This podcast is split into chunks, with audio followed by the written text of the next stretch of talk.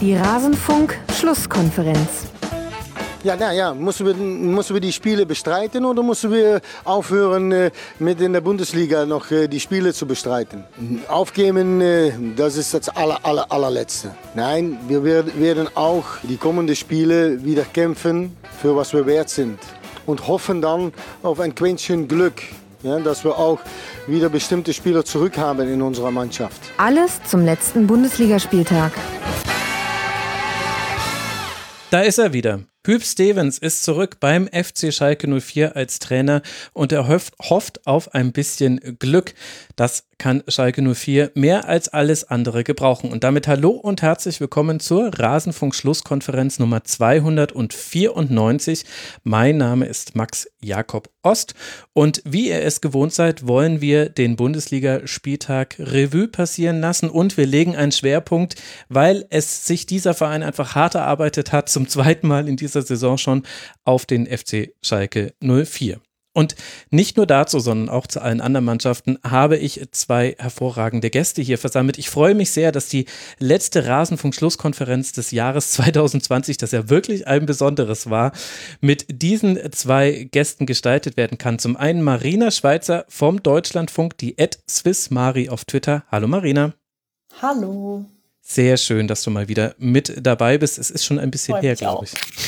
Total lange. Ich kann mich auch gar nicht dran erinnern, ehrlich gesagt, aber ich freue mich, dass ich wieder dabei bin. Dann ist die Freude beidseitig und dann haben wir noch einen Debütanten. Da freue ich mich auch sehr, dass er mal im Rasenfunk sich ausprobiert. Er wird uns alle nicht nur über Schalke 04 aufklären. Philipp Seldorf von der Süddeutschen Zeitung. Hallo Philipp, schön, dass du mit dabei bist. Hallo, guten Abend. Aber ja, die Ehre ist auf meiner Seite. ja, ja, ja. Das musst du sagen. Höflich ist er auch noch und gut erzogen. Das wissen wir dann an dieser Stelle schon. Bevor wir loslegen, möchte ich mich noch bedanken bei Till Cornish, bei Markus, bei Casper, bei Samira, bei Ruhrpott Frosch, bei Analoganwender, bei Bastu, bei Lukas, bei Oliver, bei Knupsch, bei Atta und bei Thomas, der Stehplatzhelden. Sie alle sind Rasenfunk-Supporterinnen und Supporter, halten diesen Rasenfunk Werbesponsoren und Paywall frei und sorgen auch dafür mit ihrer finanziellen Unterstützung, dass wir den Gästen ein, zwar noch kleines, aber immerhin ein Honorar zahlen können seit dieser Saison. Ganz herzlichen Dank dafür. Dank auch an alle, die unter kiosk.rasenfunk.de sich etwas vom Rasenfunk im Bereich des Merchandisings gekauft haben. Freut uns sehr, dass die Sachen euch so gut gefallen. Das ist die zweite Möglichkeit, mit der ihr uns unterstützen könnt. Und ich kann an dieser Stelle schon ankündigen, wir werden in den kommenden Tagen noch einen Rasenfunk Kurzpass veröffentlichen, in dem wir auch dieses Jahr 2020 mal aus Rasenfunk-Perspektive Revue passieren lassen. Frank und ich werden da noch mal ein bisschen euch Einblicke geben. Es hat sich so viel getan, dass wir das Gefühl hatten, das müssen wir mal wieder machen. Und aus dem Bereich des Retrofunks, der gerne gesehenen Rückschau auf vergangene Sendungen, kann ich euch Schlusskonferenz Nummer 9 ans Herz legen. Also mal eben schmucke 286, wenn ich mich gerade nicht verzählt habe, Sendungen vor uns. Nein, ich habe mich tatsächlich verzählt, 285. Am 13. Spieltag vor sechs Jahren, was passierte da? Hüb Stevens kehrte in die Bundesliga zurück, auf die Trainerbank vom VfB Stuttgart. Er folgte auf, ich lasse es ganz kurz, dann könnt ihr raten da draußen, liebe Hörerinnen, auf wen folgte Hüb Stevens? Armin Fee. Puh. Armin Fee ah. wäre die richtige Lösung. Stimmt, Armin Fee war zurückgekehrt nach äh, und alle dachten, er wiederholt das Meisterwerk. Ja. Hat er nicht. Hat er nicht. Und lustigerweise war ja Armin Fee, wenn ich es jetzt richtig mich erinnere, ja auch der Nachfolger von Hüb Stevens. Also es war Stevens, Fee und dann wieder Stevens. Äh, Hüb äh, Stevens hat damals sein erstes Spiel gewonnen mit 4 zu 1 in Freiburg. Damals spielte Freiburg eine sehr gute erste Halbzeit und stenkte dann in Halbzeit 2 das Spiel her. Da hören dann die Parallelen zu diesem Spieltag auf, auch wenn es wieder ein 4 zu 1 in Freiburg gab. Also das war Schlusskonferenz 9. Aber jetzt äh, haben wir genug der Vorrede. Wie immer nach englischen Wochen oder wie oft nach englischen Wochen habe ich eine Tabelle der englischen Woche erstellt und wir gehen die Mannschaften einmal kurz in dieser Reihenfolge durch. Vielleicht gehen wir diesmal nicht so genau auf die Spiele ein wie sonst, sondern wollen eher so ein, naja, Rumpf hinrunden Fazit ziehen. Und es gibt nur eine Mannschaft, die alle drei Spiele in dieser englischen Woche gewinnen konnte und die wurde jetzt auch schon zweimal erwähnt, nämlich der SC aus Freiburg. Tatsächlich mit drei Siegen in drei Spielen, acht geschossenen Toren und einem kassierten Tor. Der SC hat gewonnen 2 zu 0 gegen Bielefeld, 2 zu 0 auf Schalke und jetzt 4 zu 1 gegen Hertha BSC und hat damit, Philipp, elf der 17 Punkte, die man auf dem Konto hat, in den letzten fünf Spielen geholt.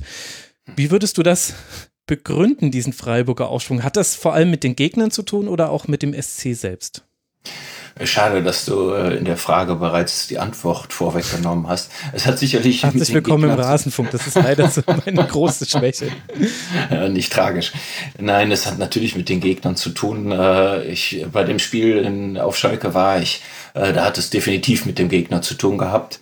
Das Spiel heute habe ich nicht gesehen gegen Hertha. Aber ich habe andere Hertha-Spiele in letzter Zeit gesehen und dann würde ich aus dieser Erkenntnis äh, oder aus dieser Erfahrung behaupten, auch heute hatte es mit dem Gegner zu tun. Darüber hinaus ist äh, Freiburg natürlich ein Meister der Effektivität und äh, die sammeln die Punkte dann, wenn sie sie wirklich mal dringend brauchen. Und ähm, so haben sie es jetzt gemacht.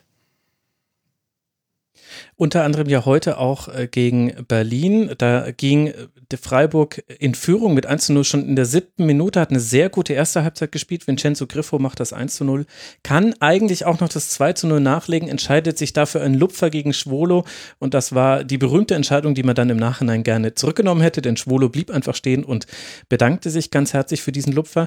Hertha kam dann noch mal ran, über die sprechen wir an anderer Stelle in dieser Schlusskonferenz noch, aber dann konnten Demirovic, Gulde und Petersen dann doch dieses sehr deutliche Ergebnis herstellen.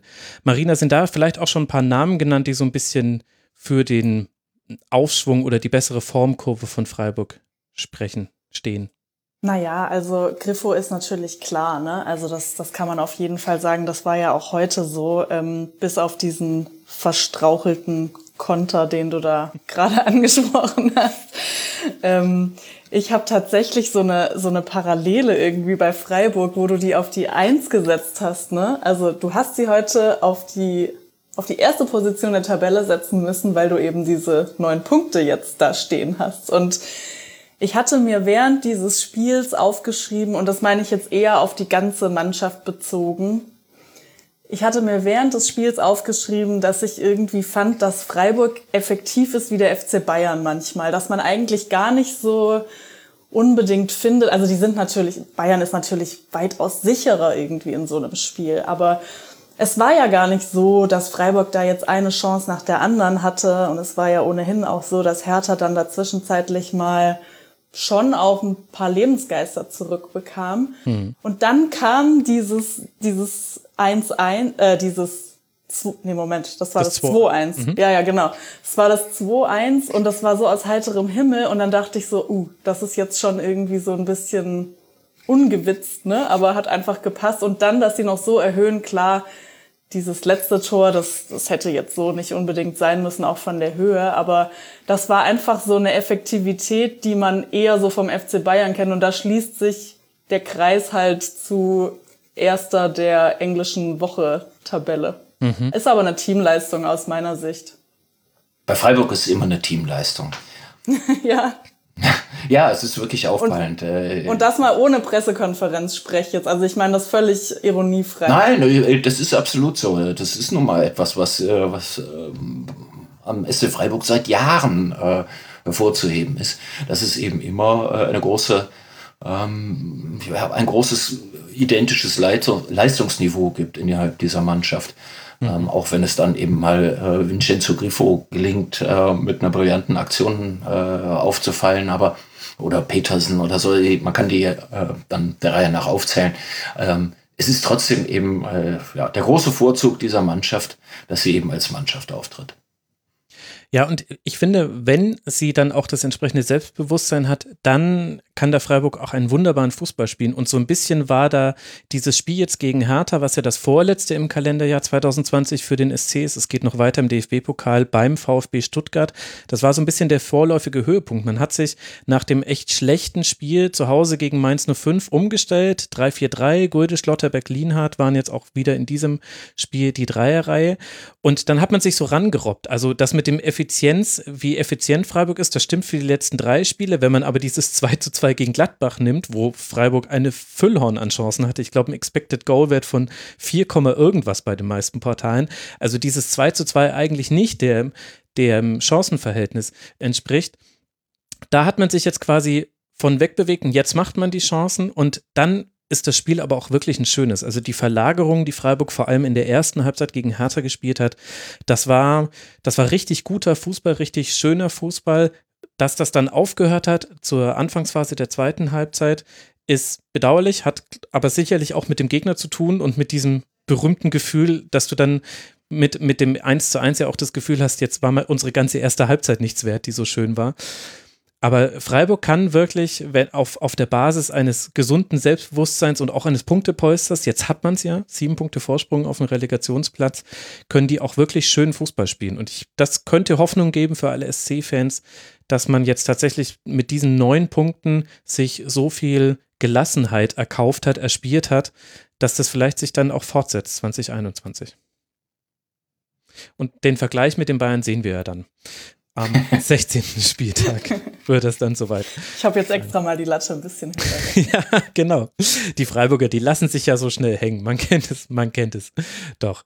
Dann lasst uns weitergehen mit dem Zweitplatzierten dieser englischen Wochentabelle, der gleichzeitig der Drittplatzierte der Tabelle ist. Jetzt wird es kompliziert, liebe Hörerinnen und Hörer. Von wem rede ich? Ich rede von Rasenball Sport Leipzig. Die haben sieben Punkte sich geholt in den letzten drei Partien. Zwei Siege waren darunter. Das war ein 2 zu 0 zu Hause gegen Werder Bremen, ein 1 zu 0 in Hoffenheim und jetzt am Wochenende aber nur ein 0 zu 0. Und das ist das erste Mal, dass Raber Leipzig in dieser bisher gespielten Hinrunde zu Hause nicht gewinnen kann. Marina, ist das jetzt die große Delle? Bricht Leipzig ein? nee, wie bewertest du deren englische Woche und Saison bisher? Also die Saison bewerte ich natürlich schon stark. Also ich meine, man muss ja allein mal irgendwie da die Defensivstatistik oder die Zahlen angucken. Da weiß man, glaube ich, schon, äh, wie der Hase läuft. Ne? Also klar spielen die eine sehr gute Saison. Ich meine, dass es jetzt ausgerechnet gegen Köln 0 zu 0 gab, das würde ich jetzt mal nicht überbewerten. Aber ich finde, also was die teilweise hinten an Stabilität zeigen von den Spielen, die ich gesehen habe. Ich muss zugeben, ich sehe diese Saison tatsächlich die meisten Spiele nicht in voller Länge. Ähm, also fand ich einfach die Basis und ich sehe die auch tatsächlich. Also ich bin ich bin halt gespannt so im Vergleich natürlich zu zu den Bayern. Ehrlich gesagt glaube ich nach wie vor nicht, dass sie das bis zum Ende der Saison so hochwertig durchziehen im Vergleich zu den Bayern dann. Mhm. Aber wer weiß, vielleicht passiert ja auch noch irgendwas. Also ich muss äh, als äh, gebürtiger Kölner äh, mich gegen die ähm, Formulierung ausgerechnet gegen Köln äh, verwahren. Aber äh, es ist. Und ich sitze in Köln. Eieiei, was sind denn das für Zustände bei euch? Ja, also Uli Hoeneß sagt doch immer, die westdeutsche Presse wäre so propagandistisch für die Westfalen. Aber gut, anderes Thema. Stimmt, ja, das war ein sehr spezieller Fall. Aber äh, es ist natürlich auch erkennbar in, in solchen Spielen, äh, dass es für eine Mannschaft wie äh, Leipzig auch äh, für die Mannschaft, die gestern gegeneinander gespielt haben, Bayern und äh, Leverkusen. Eine Saison ist, die im Sommer besondere Herausforderungen geboten hat mit den Europacup-Spielen. Bei den Leipzigern hat es dann doch auch so ein klein wenig nachgelassen zuletzt.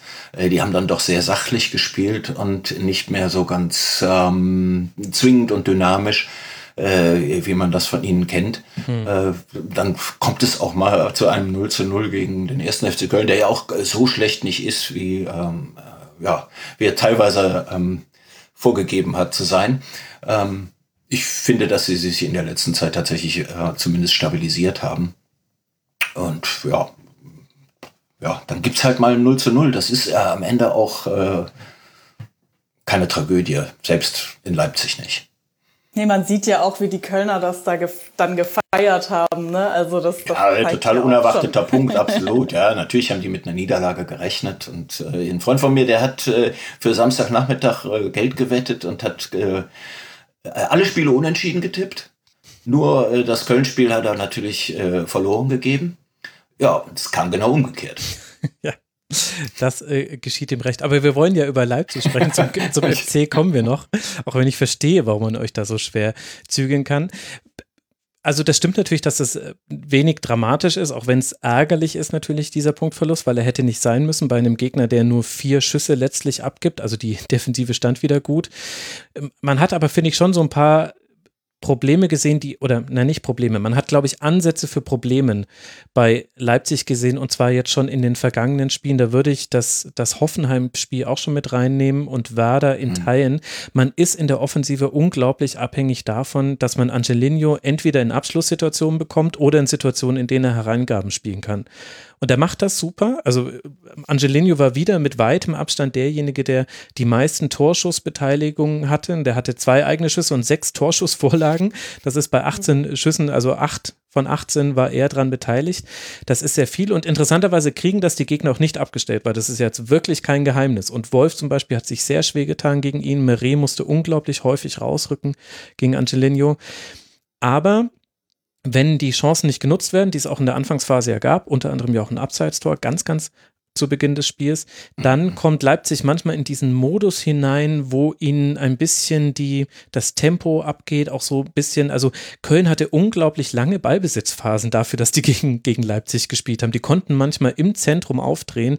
Das war so ein, das war so ein Intensitätsthema, finde ich bei. Ich, ja, ich, ich fand auch irgendwie, ich finde das Thema Präzision jetzt, das, also mhm. das hat so ein bisschen zugenommen, vielleicht für Leipzig. Also wenn man in der Offensive mal schaut. Ich meine, klar, also das kommt natürlich immer drauf an, wie du aufbaust und so, aber wenn man jetzt auf einem hohen Niveau diskutiert, was Leipzig ja sicher möchte, dann, dann würde ich sagen, ist es vielleicht dann schon hier und da mal die Präzision, gerade gegen so Teams, die vielleicht jetzt nicht sich selbst so weit vorne sehen. Wo ich, wo ich, wo ich einfach gesagt, finde, dass man durch das Mittelfeld ja schneller kommen könnte und dann, also dann muss es halt präziser sein. Ich gebe jetzt mal ganz banal zu bedenken, ähm, dass der ähm, äh, dass RB Leipzig auch zwei Stürmer verloren hat äh, zu Beginn der Saison, die äh, außergewöhnlich gut sind äh, und das Offensivspiel natürlich auch geprägt haben. Vor allem äh, der erstgenannte Timo Werner. Äh, das ist einfach wahnsinnig schwierig, äh, so eine dominante Sturmkraft zu ähm, ja, gleichwertig äh, zu ersetzen. Und ähm, Schick war vielleicht nicht ganz so wichtig äh, in Leipzig, aber schon auch bedeutsam. Und was er kann, das äh, sieht man jetzt in Leverkusen. Das ist wirklich auch ein außergewöhnlich guter Stürmer. Ich glaube aber, dass die Leipziger ähm, jetzt ja auch entsprechend reagiert haben ähm, durch den Kauf dieses ja, ungarischen Stürmers, dessen Namen ich nicht gut aussprechen kann. Schoboschlei hätte ich ihn jetzt ausgesprochen, aber ich habe das vorher auch noch nicht gegoogelt, wie man ihn ausspricht. Unter Gewehr noch. Wenn er nicht gleich anruft, dann äh, war es gut. Ja, du, also wenn, wenn Hörerinnen und Hörer etwas lieben, dann Aussprachehinweise zu geben. Das heißt, ich werde nach dieser Sendung, wenn das hier ausgestrahlt worden ist, dann werde ich wissen, wie ich ihn aussprechen hätte sollen. Vielleicht. Die werden ja ohnehin im Laufe einer Saison dann noch äh, dreimal hin und her korrigiert auf die Aussprachen. Also. Das stimmt. Und es gibt ja bis heute auch noch Kommentatoren, die dann unterschiedliche Aussprachen haben. Deswegen lassen wir es. Also da könnte noch was gehen bei Leipzig, für die es jetzt in diesem Jahr noch ein Spiel gibt. Auswärts bei Augsburg geht es im DFB-Pokal weiter. Leipzig liegt jetzt nach diesen 13 Spieltagen auf Tabellenplatz 3. Zwei Punkte hinter den Bayern, punktgleich mit Leverkusen. Und vier Punkte Vorsprung hat man schon auf Tabellenplatz 4, auf dem der VfL Wolfsburg liegt. Und vor allem dieser Blick nach unten ist ja angeblich angeblich derjenige, den man sich vor allem anguckt in Leipzig. Und der ist dann sehr erfolgreich in diesem Moment. Und dann kommen wir schon zu Platz 3 und Platz 4 dieser englischen Wochentabelle. Wir können jetzt im Grunde ein Spiel nacherzählen und haben den großen Vorteil, dass Philipp im Stadion dabei war, um darüber zu berichten. Wir wollen sprechen erst über den FC Bayern, denn er hat das Spiel gewonnen und damit sich auch die, wie wurde es genannt, Weihnachtsmeisterschaft äh, gesichert. Und dann wollen wir noch sprechen über Leverkusen. Hätten hätte ich mal Flo Bogner zugestimmt. Der hat in der letzten Schlusskonferenz unter der Woche genau vorhergesagt, wie dieses Spiel laufen würde. Leverkusen geht in Führung, aber am Ende hat Bayern einfach Lewandowski und hinten vielleicht noch ein bisschen neuer. Und in der Nachspielzeit macht er den entscheidenden Treffer zum 2 zu 1. Philipp, ich weiß nicht, wie du das Spiel im Stadion bewertet hast. Für mich war es eins von diesen Spielen, wie man sie jetzt wirklich sehr häufig gesehen hat in der Schlussphase dieses Jahres, in dem eigentlich der Gegner der, der Bayern besser war, aber die Spielere oder die individuelle Qualität der Münchner ihnen ein Spiel gewonnen hat. Ähm, ja, da würde ich ehrlich gesagt widersprechen. In der, äh, in der ersten Halbzeit äh, fand ich auch äh, Leverkusen mindestens eine halbe Stunde besser, sogar erstaunlich deutlich besser. Mhm. Ähm, war ja auch die Zeit, in der sie 1 zu 0 geführt haben. Und ähm, ich fand, dass sie da ein sehr, äh, sehr beherrscht und sehr äh, durchdacht gespielt und auch ähm, mit, ähm, ja, ähm, durchaus energisch äh, angegriffen haben. Sie haben aber ihren Plan nicht so ganz durchsetzen können, weil eben ähm, ihre charismatischen äh, ihr charismatisches Flügelspiel halt nicht funktioniert hat, denn da waren eben Diaby und, und Bailey bei bei Davis und erstaunlicherweise Niklas Süle äh, in ziemlich guten Händen. Ähm, es lief aber trotzdem gut nach vorn. So, und in der zweiten Halbzeit, ähm, oder das setzte eigentlich schon früher ein, äh, dass die Bayern dann doch ein gewisses, äh, ja, äh, ein gewisses Plus bekamen an, an Spielanteilen. Nicht unbedingt an äh, erstklassigen Chancen, aber äh, sie machten doch dann mehr Druck. Und ähm, auch wenn die dann eben durch ein Geschenk zum Ausgleich kamen, war das nicht so ganz äh, zufällig. Mhm. Ja. Dass das Spiel dann 2 zu 1 für Bayern München ausgegangen ist, war, finde ich, infolge der zweiten Halbzeit, äh, ja, wenn man es moralisch bewerten möchte, verdient. Äh, es war aber natürlich trotzdem ein glücklicher Fall, äh, weil es einfach ein vollkommen sinnloser Fehler war, den, den Leverkusen in der letzten oder in den letzten 20 Sekunden der Nachspielzeit begangen hat sind wir wieder irgendwie beim Thema Kraft und Konzentration, finde ich. Weil es gab ja zum Beispiel auch noch eine äh, größere Chance, in der, wenn ich mich richtig erinnere, Diaby eine Flanke nach innen spielt, die nur ein ja, ja, Mühe zu hoch ist für Alario. Und das hätte ja, weil er, weil, ja, und ehrlich gesagt, das war eine der wenigen Szenen, wo er, wo er sich wirklich mal hat durchsetzen können gegen Davies, wo er auch richtig äh, zur Flanke gekommen ist. Und äh, gerade Diaby, der, der hat mir in der zweiten Halbzeit fast leid, äh, weil der es immer wieder probiert hat äh, ist wahnsinnig viel gelaufen, hat äh, immer wieder neue Sprints angezogen und ähm, selten Erfolg damit gehabt. Er hat auch meistens nicht genau, er hat meistens immer das getan, was gerade nicht richtig war. Wenn er lang gehen sollte, dann ist er kurz gekommen und, und umgekehrt. Ähm, trotzdem ähm, muss man ihn ehren und achten dafür, dass er äh, einfach es immer weiter probiert hat. Das ist ein Spieler, der mit wirklich ähm, einer ganz bewundernswerten ähm, Durchhaltevermögen ausgestattet ist und äh, einfach nie resigniert. So, und diese letzte Szene, die war eigentlich so, äh, so entscheidend, denn äh, wenn da ein, ja, ein Mühe konzentrierter gewesen wäre, dann hätte die Flanke ähm, wahrscheinlich auch zu Alario bringen können, der nämlich äh, perfekt mitgelaufen war. Und äh, die kam ja schon gar nicht so schlecht. Äh, aber wenn er sie noch etwas präzisiert hätte, ja, dann hätte Alario mit dem Ball ins Tor laufen können und äh, dann hätte es 2-1 gestanden und äh, ich nehme jetzt quasi vorweg, was ich vorhin geschrieben habe, aber dann wäre der Blickwinkel ein ganz anderer auf dieses Spiel und letztlich sogar jetzt auf das ähm, Mini-Saisonfinale gerade. Mhm. Dann würde man schreiben, äh, die Bayern, ja, jetzt haben sie endlich mal verloren und ausgerechnet gegen den Tabellenführer.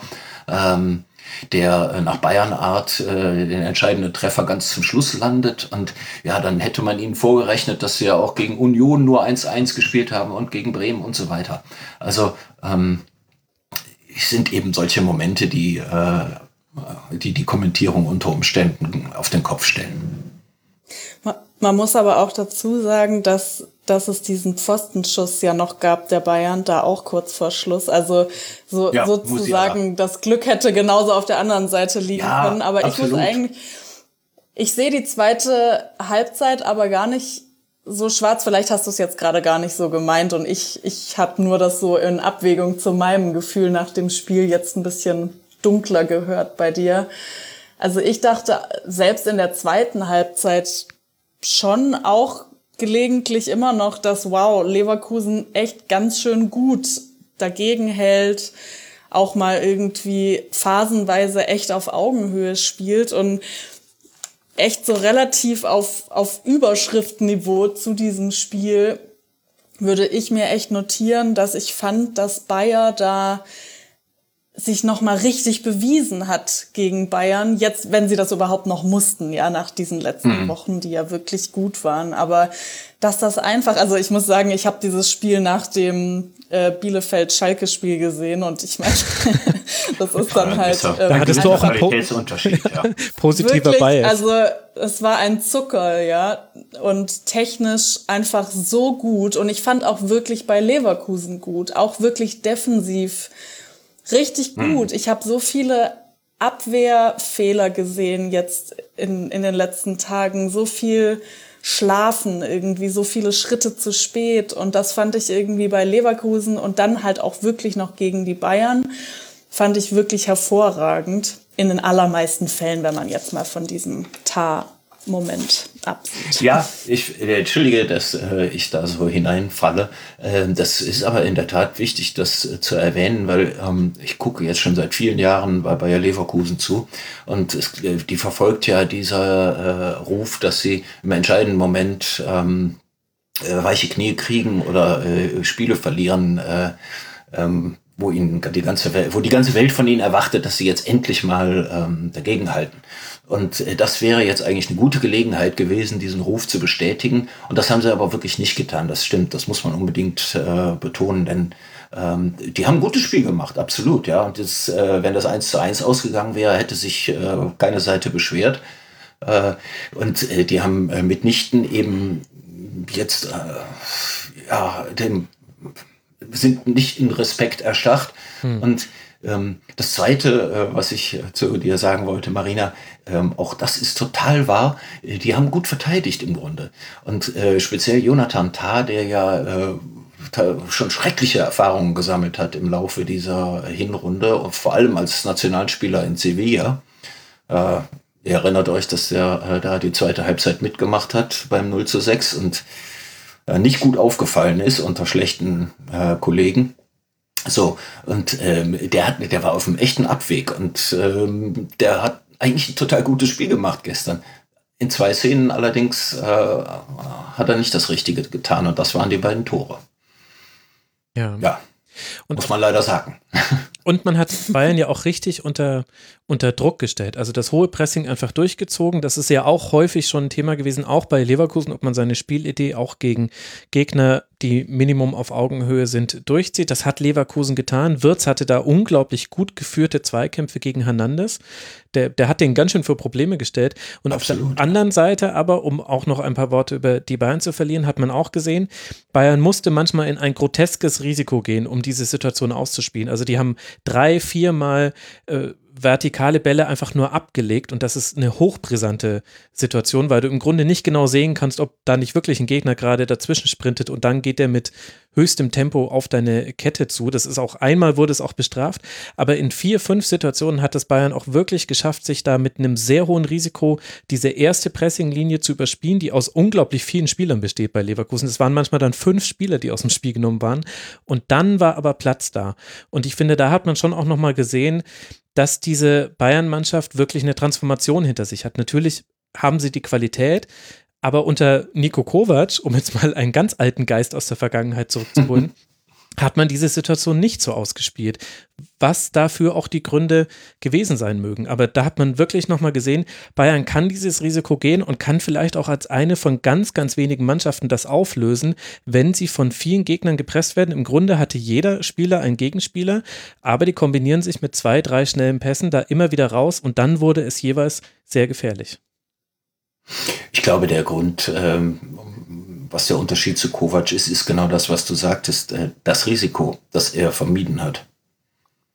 Deswegen kam es nicht zu diesen ja, äh, vertikalen ähm, Lösungen hm. mit Risiko-Hintergrund. Ja, wahrscheinlich. Äh, zumindest ist es im Resultat das ja. Ob es dann eine Anweisung war oder, oder vielleicht auch fehlendes Positionsspiel, schwierig. Ja, ja. Ich, also mir kann, ja, sorry, ich wollte euch nicht unterbrechen, redet erstmal ihr weiter. Naja, bei, bei, bei Kovac war es halt so, dass sie, dass sie ja automatisch äh, einige Meter weiter hinten postiert waren, äh, die Abwehrreihe, ähm, und infolgedessen schon weniger äh, Anlass hatte, in Verlegenheit zu kommen. Und ähm, ich finde gestern äh, in der Tat, das äh, ist öfter mal riskant. Äh, die können sich aber natürlich auch darauf verlassen, ähm, dass sie mit ihren sehr, sehr schnellen äh, Verteidigern auch äh, sehr schnell solche Räume zusprinten. Also speziell äh, Süler war ja gestern ähm, geradezu eine Entdeckung als, als rechter Verteidiger. Ähm, ja, das ist ja wirklich nicht die Position, die man äh, ihm, äh, wenn man ihn so vor sich stehen sieht, äh, unbedingt äh, zu, zu denken würde. Und das hat er aber wirklich exzellent gemacht. Natürlich kann der nicht exakt äh, das Tempo von Diaby halten, weil das ist wirklich auch außergewöhnlich. Aber er ist ja trotz von Haus aus auch schnell. Äh, und was er aber, er hat sich einfach wahnsinnig geschickt verhalten. Und ähm, ich muss sagen, äh, das war so, ein, äh, so eine Improvisation von Flick, äh, die hat mir imponiert. Ja. Ich fand gut, halt über auch. Über Davis also haben wir ja schon viel ja geredet. Entschuldigung. nee, ich, äh, ich ich kann das eigentlich nur bestätigen, insofern, dass ich halt auch finde, das zeigt sich ja jetzt momentan, mit welcher Coolness man auch mit so Rückständen umgeht. Ich meine, das ist jetzt bei Bayern eh selten der Fall, ne, dass die dann so völlig aus dem Konzept sind. Aber das gab's ja jetzt einfach auch echt ein paar Mal, so Rückstände. Und, und dann so, man kann jetzt nicht sagen aus dem Handgelenk, aber halt so aus dem Fußgelenk, dass dann mal so ja, irgendwie auf so eine gewisse Coolness und, und trotzdem so Dominanz dann noch runterzuzocken, als gäbe es eigentlich gar keine Frage. Das finde ich schon, dass das, dass das auch wieder so da ist jetzt. Ne? Also wenn mhm. wir schon so weit zurückgucken.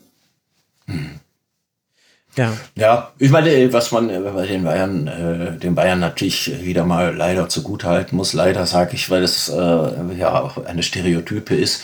Ähm, ich, sie wollen halt dann dieses Spiel dann doch unbedingt gewinnen und unternehmen dazu alles. Und äh, es ist ja ähm, eine äh, eigentlich recht irre Aktion, dass äh, Hansi Flick in der 32. Minute Leroy Sané einwechselt und in der 68. Minute wieder auswechselt, weil er feststellt, äh, ich will hier noch einen Spieler einwechseln. In dem Fall war das ja Musiala, mhm. äh, der ähm, mir einen Mehrwert bringt und der, die, der den Angriff stärkt. Und dafür muss ich halt einen runternehmen äh, aus, der, aus der offensiven Abteilung.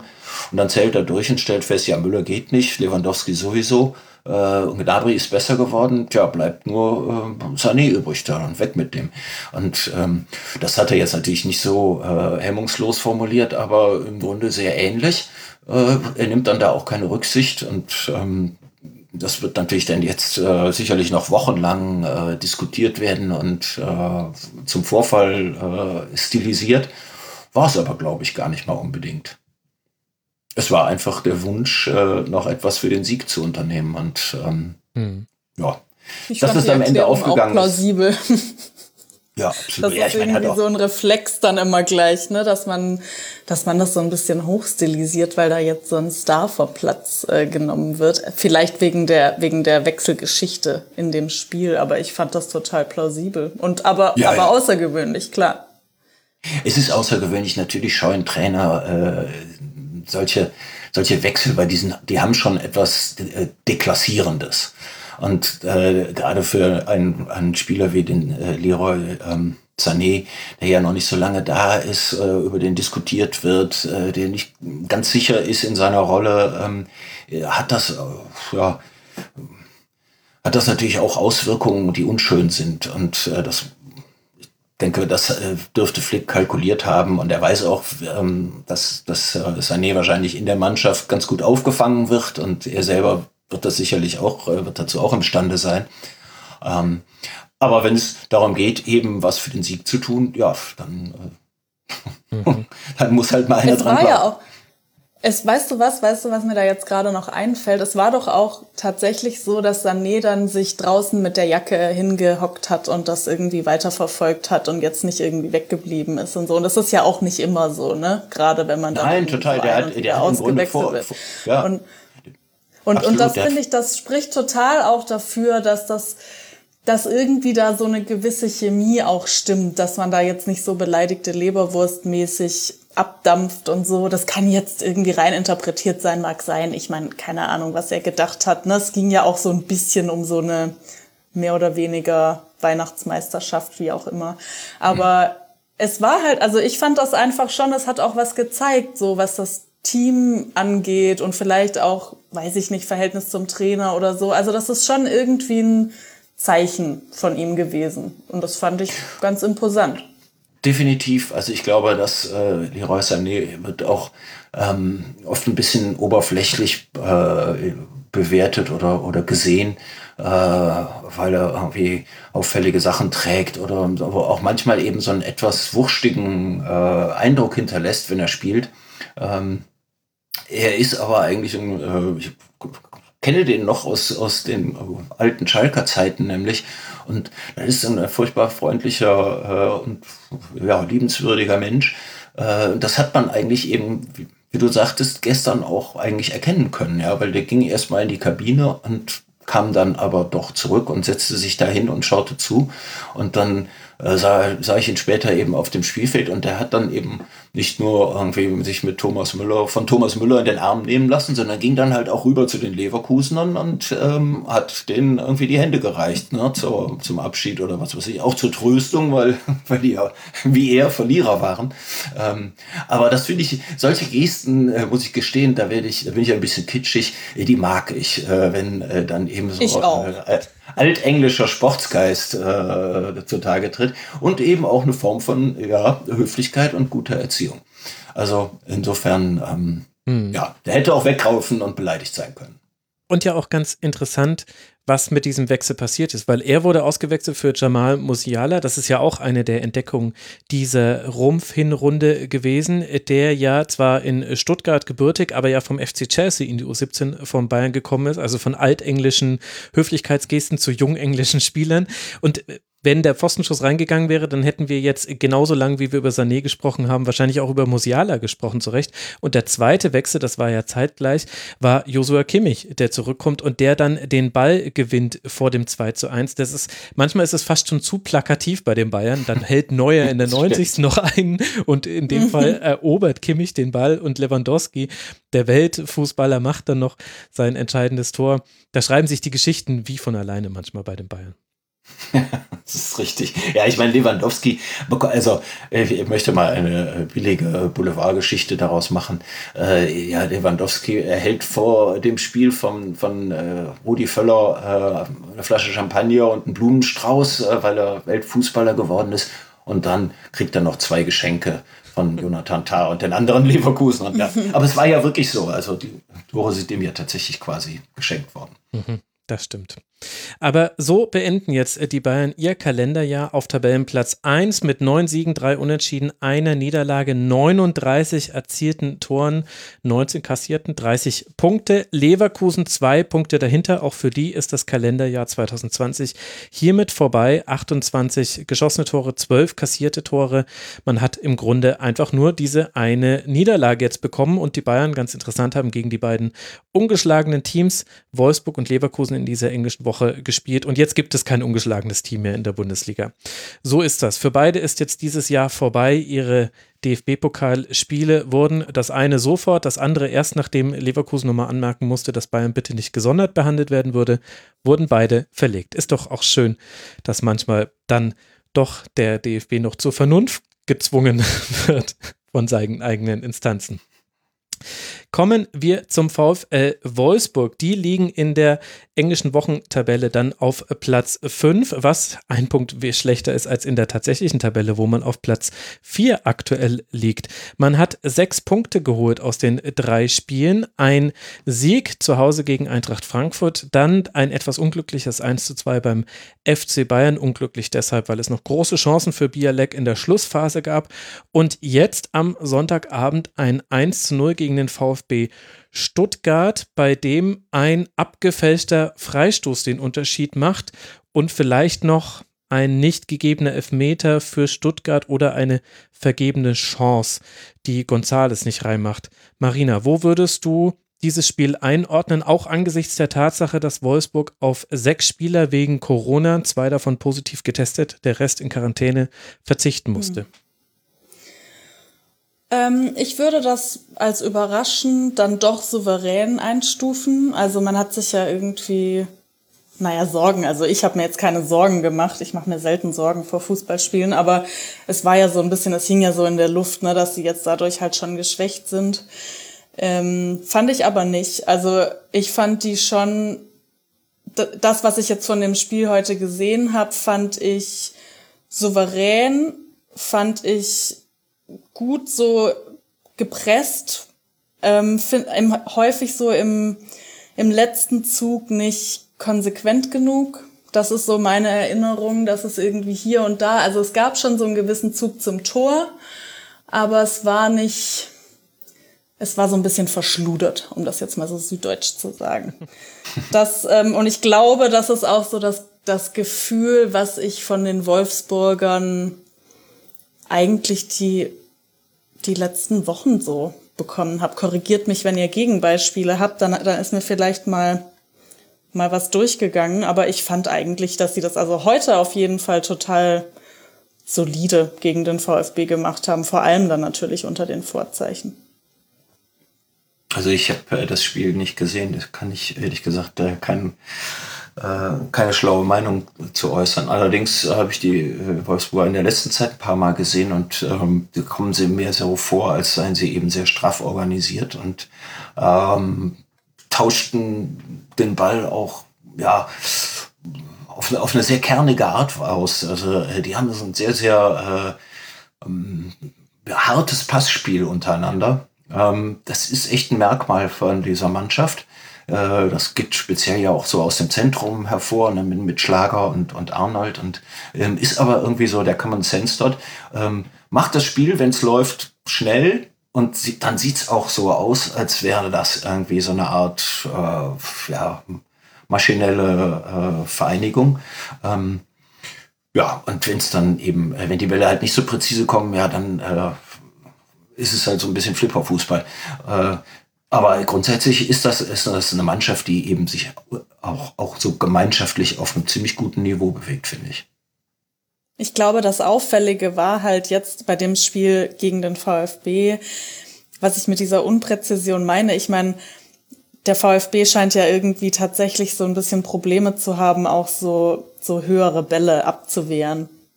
Mhm. Ähm, und da ja, hat es halt Wolfsburg relativ oft mit so höheren Bällen versucht. Und das war einfach unpräzise. Also ist halt einfach dann vorne blöd, wenn du gegen einen vermeintlich kopfballschwachen Gegner spielst und dann vorne halt das Ganze nicht so präzise gestalten kannst. Das ist jetzt eher auf heute bezogen. Hm. Ja, ich weiß jetzt auch gar nicht, also der VfB natürlich mit Viererkette zum ersten Mal mit Anton und Kämpfe der Innenverteidigung sind jetzt eigentlich keine Kopfballschwachen Spieler, aber es ist natürlich ein Element, was Wolfsburg gerne verwendet. Das war so ein Spiel, also das kann auch eins zu eins ausgehen, das gehört zum einen mit dazu. Es ist aber auch, es folgt einer inneren Logik des Spiels, dass Wolfsburg das gewinnt, weil die dann doch geschafft haben, trotz der Wechsel ihre Wucht auf den Platz zu bekommen. Also diese Härte im Passspiel, die hast du ja auch äh, hast du ja auch in den Zweikämpfen, da kracht es gerne mal im Mittelfeld, also äh, Schlager, Arnold und Gila Vogie. Das ist jetzt nicht immer. Die gingen hart drauf, ja. Die gehen auch mal hart drauf, genau. Das war heute jetzt gar nicht so sehr der entscheidende Faktor, wobei Zweikampfbewertung aus Sicht des VfB Stuttgart, glaube ich, schon eine Rolle spielt. Da gab es zwei, drei diskutable Szenen, eventuell ja auch einen möglichen Strafstoß nach einem sehr rüden Einsteigen von Baku.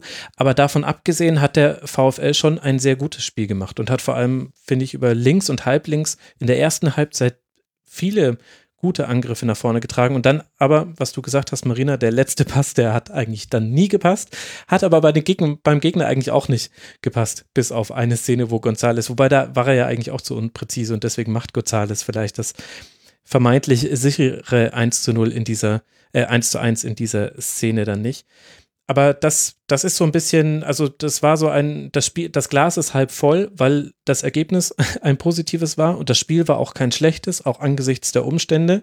Und Wolfsburg geht ja auch sehr erfolgreich jetzt dann aus dieser bisher gespielten Hinrunde raus. Mit dem vierten Tabellenplatz liegt man ja auf einem Champions League Platz. Ich glaube aber, dass man sich beim VfL schon bewusst sein wird, dass man jetzt in der Partie vielleicht auch ein bisschen davon gekommen ist, weil eben ich hatte es ja auch schon angesprochen, dass 1 zu 0 jetzt keiner inneren Logik gefolgt ist, sondern einfach nur abgefälscht war. Und äh, in seinem Entstehen etwas glücklich. Dann, ja.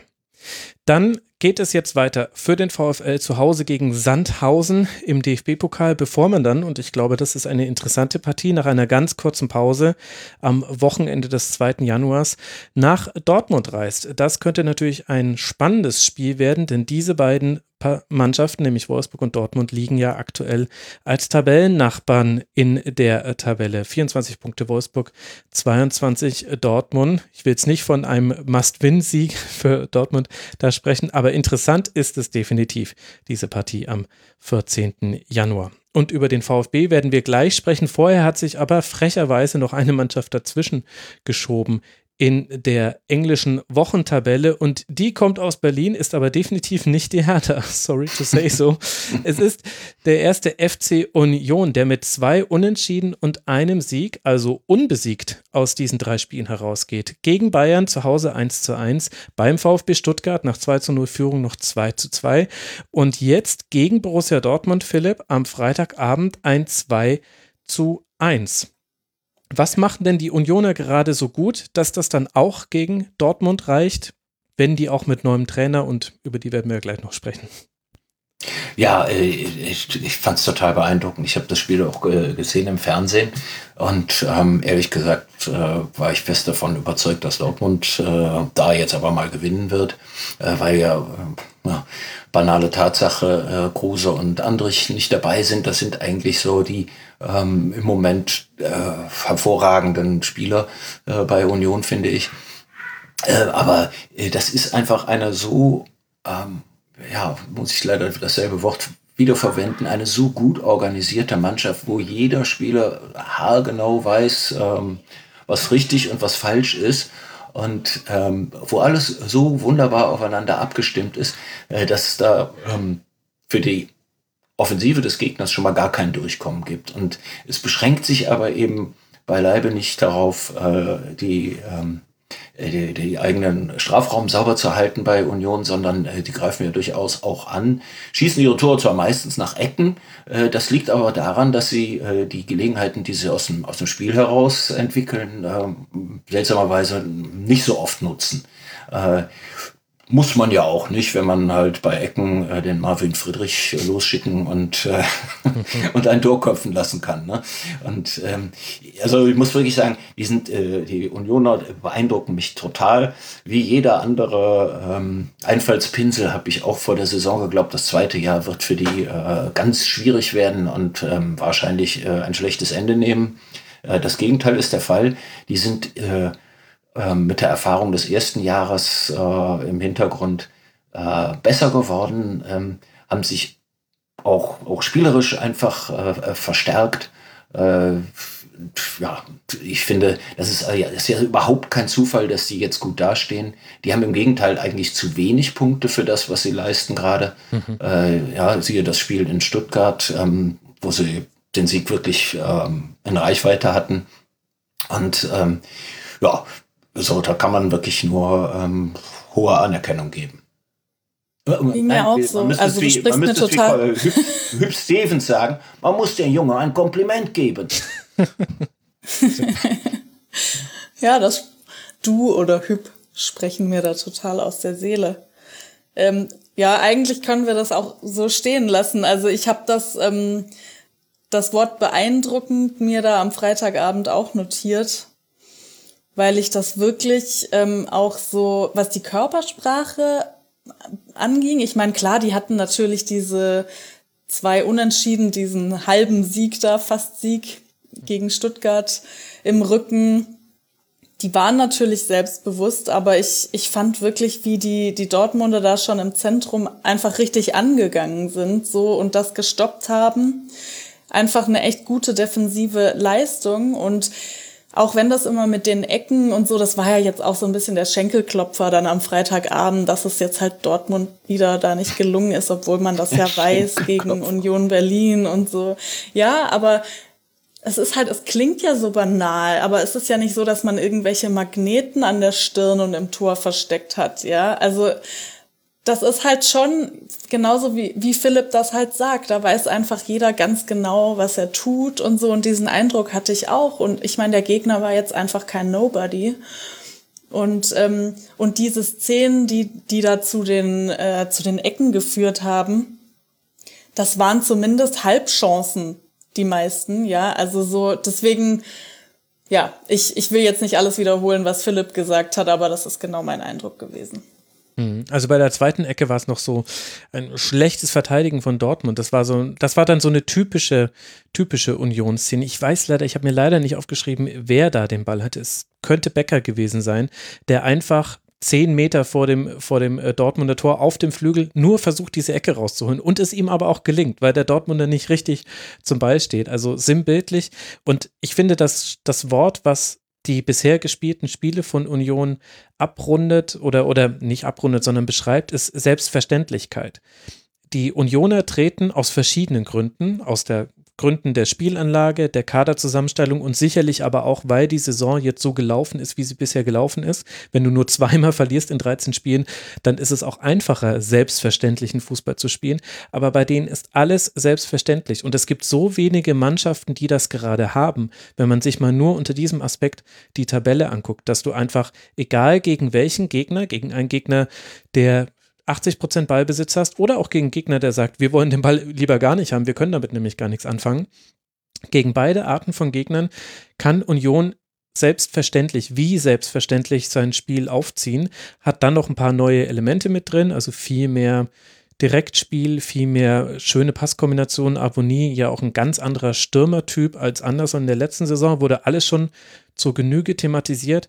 Aber auch gegen Dortmund war einfach, war das die haben einfach ihren Job erledigt und jeder wusste, was er zu tun hatte. Und das hat dann auch gereicht. Und das hat einen aber auch nicht überrascht, weil das ist einfach sehr gut. Das ist auf einem sehr hohen Niveau. Und vielleicht ist das auch in dieser Saison, die ja nun wirklich eine andere ist als bisherige Saisons, vielleicht ist das das Kryptonit, dass die Mannschaften, die einfach wie selbstverständlich ihren Fußball auf den Platz bekommen, zum Beispiel Wolfsburg gehört da ja auch mit zu, Leipzig definitiv auch und Union Berlin meiner Meinung nach eben auch, dass die eben den entscheidenden Vorteil haben, weil sie auch egal in welcher personellen Konstellation, jetzt mit Griesbeck, Prömel und Heuchert im Mittelfeld, und es sah einfach genauso aus, als hätten da andere Spieler gespielt. Das ist, glaube ich, eine große Stärke. Ja, absolut. Also äh, zu den selbstverständlichen gehören sicherlich auch die Leverkusener noch. Ja, ja, ja, das stimmt. Also das war keine, keine vollständige Aufzählung. So. Vielleicht, vielleicht werden sich da die Freiburger noch reinspielen in die Selbstverständlichkeitsliga und Bayern muss man natürlich irgendwie schon auch mit reinnehmen, auch wenn es da nicht alles zutrifft, was ich gesagt habe. Für Union gibt es jetzt noch ein Spiel und zwar zu Hause gegen den SC Paderborn im DFB-Pokal und über die Dortmunder werden wir gleich noch sprechen. Vorher befassen wir uns, oder was heißt gleich noch? Das wird noch ein bisschen dauern, liebe Dortmunder, aber ihr habt es schon geahnt. Vorher können wir jetzt aber dann noch mal kurz zurückspielen, springen zum Spiel des VfB in Wolfsburg. Da haben wir die Wolfsburger Perspektive schon ganz gut abgearbeitet. Marina, was fangen wir denn jetzt dann mit dem VfB an? Der steht in der Tabelle wunderbar da. Also siebter Tabellenplatz, 18 Punkte, alles wunderbar. Wie hat dir denn der VfB jetzt an diesem Sonntagsspiel und auch generell bisher gefallen? Also generell ganz klar ähm, sehr überraschend. Na, na klar, also ist ja also logisch nach dieser Bilanz jetzt. Und das, also das liegt jetzt nicht nur an dem Dortmund-Spiel. Ähm, ich fand die, ähm, die Stuttgarter heute auch, also gar nicht so unscheinbar, wie das jetzt vielleicht rüberkam, als wir über Wolfsburg gesprochen haben. Ähm, die haben schon, also das war über Strecken auch mal ausbalanciert. Also die, die haben vor allem nach der, nach der Pause haben die einen echt wachen Eindruck gemacht, hier und da mal kleinere Chancen. Ich finde halt einfach beeindruckend, das ist heute jetzt nicht so oft gezeigt worden, aber dieses, dieses schnelle Umschaltspiel, was die Stuttgarter haben und können und was ja, ich habe vorhin schon mal irgendwie, glaube ich, ein paar Mal so Präzision gesagt. Das, das ist natürlich logisch, ne? Wenn du schnell nach vorne spielst, dann muss das natürlich irgendwo sitzen. Das ist wirklich, ähm, finde ich, das mit beeindruckendste. Und wenn ich mich richtig erinnere, haben die ja so ein, so ein zweischneidiges Ding gehabt jetzt über die Saison, dass die recht früh oft getroffen haben oder auch spät noch was gerissen haben. Also ihr könnt mich gerne korrigieren, vielleicht habe ich jetzt auch nur so eine, so eine selektive Erinnerung oder Wahrnehmung. Aber das zeigt ja auch, dass es echt einen, einen Plan gibt. Also das, das ist, glaube ich, wirklich auch ein Spielplan mhm. der Stuttgarter. Wenn das so umgesetzt werden kann. Das hat jetzt heute gegen Wolfsburg nicht funktioniert, aber es ist aufgeblitzt und ich glaube halt in den anderen Spielen hat man das noch deutlicher gesehen. Zumindest ich habe es rausgelesen. Also zwischen der 16. und der 30. Minute haben nur zwei Mannschaften mehr Tore erzielt als Stuttgart. Also die absoluten Schnellstarter sind sie nicht. Die sind Union Berlin.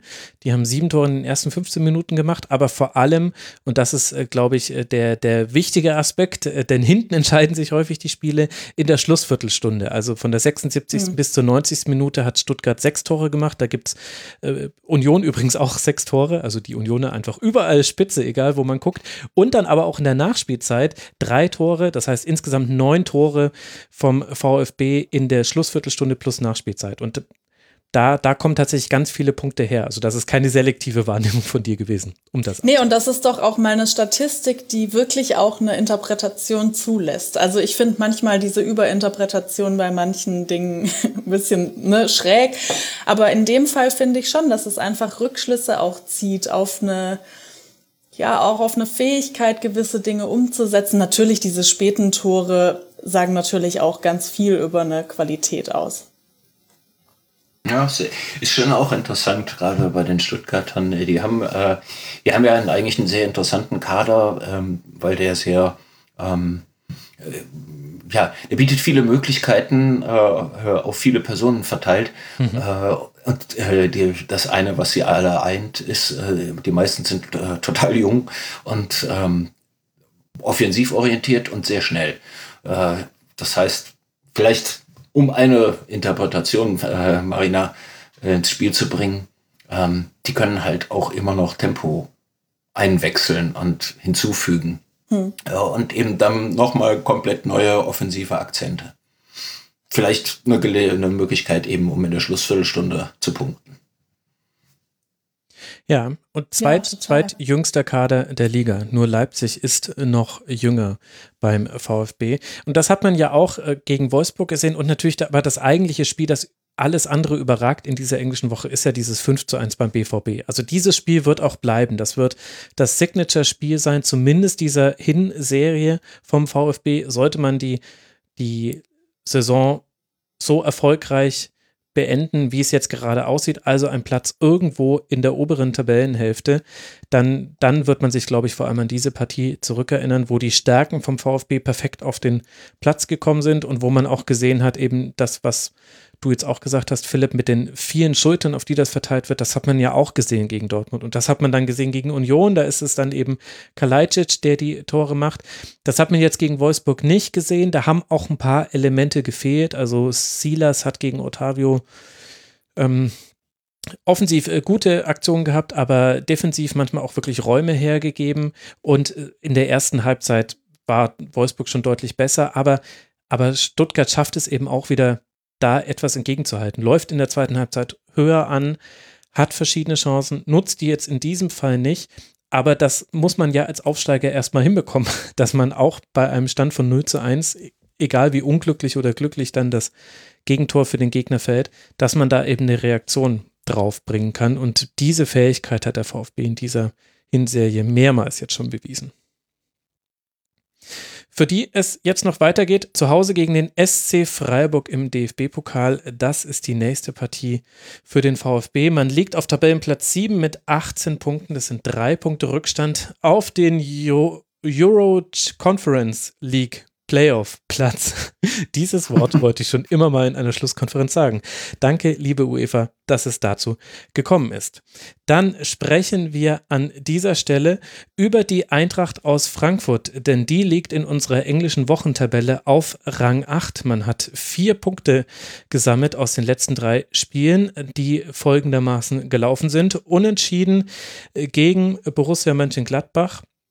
Sieg in Augsburg, jetzt am Wochenende und vorher begonnen mit einer Niederlage in Wolfsburg. Ja, wie ordnen wir jetzt dann diese englische Woche und diese Hinserie ein, Philipp, der Eintracht?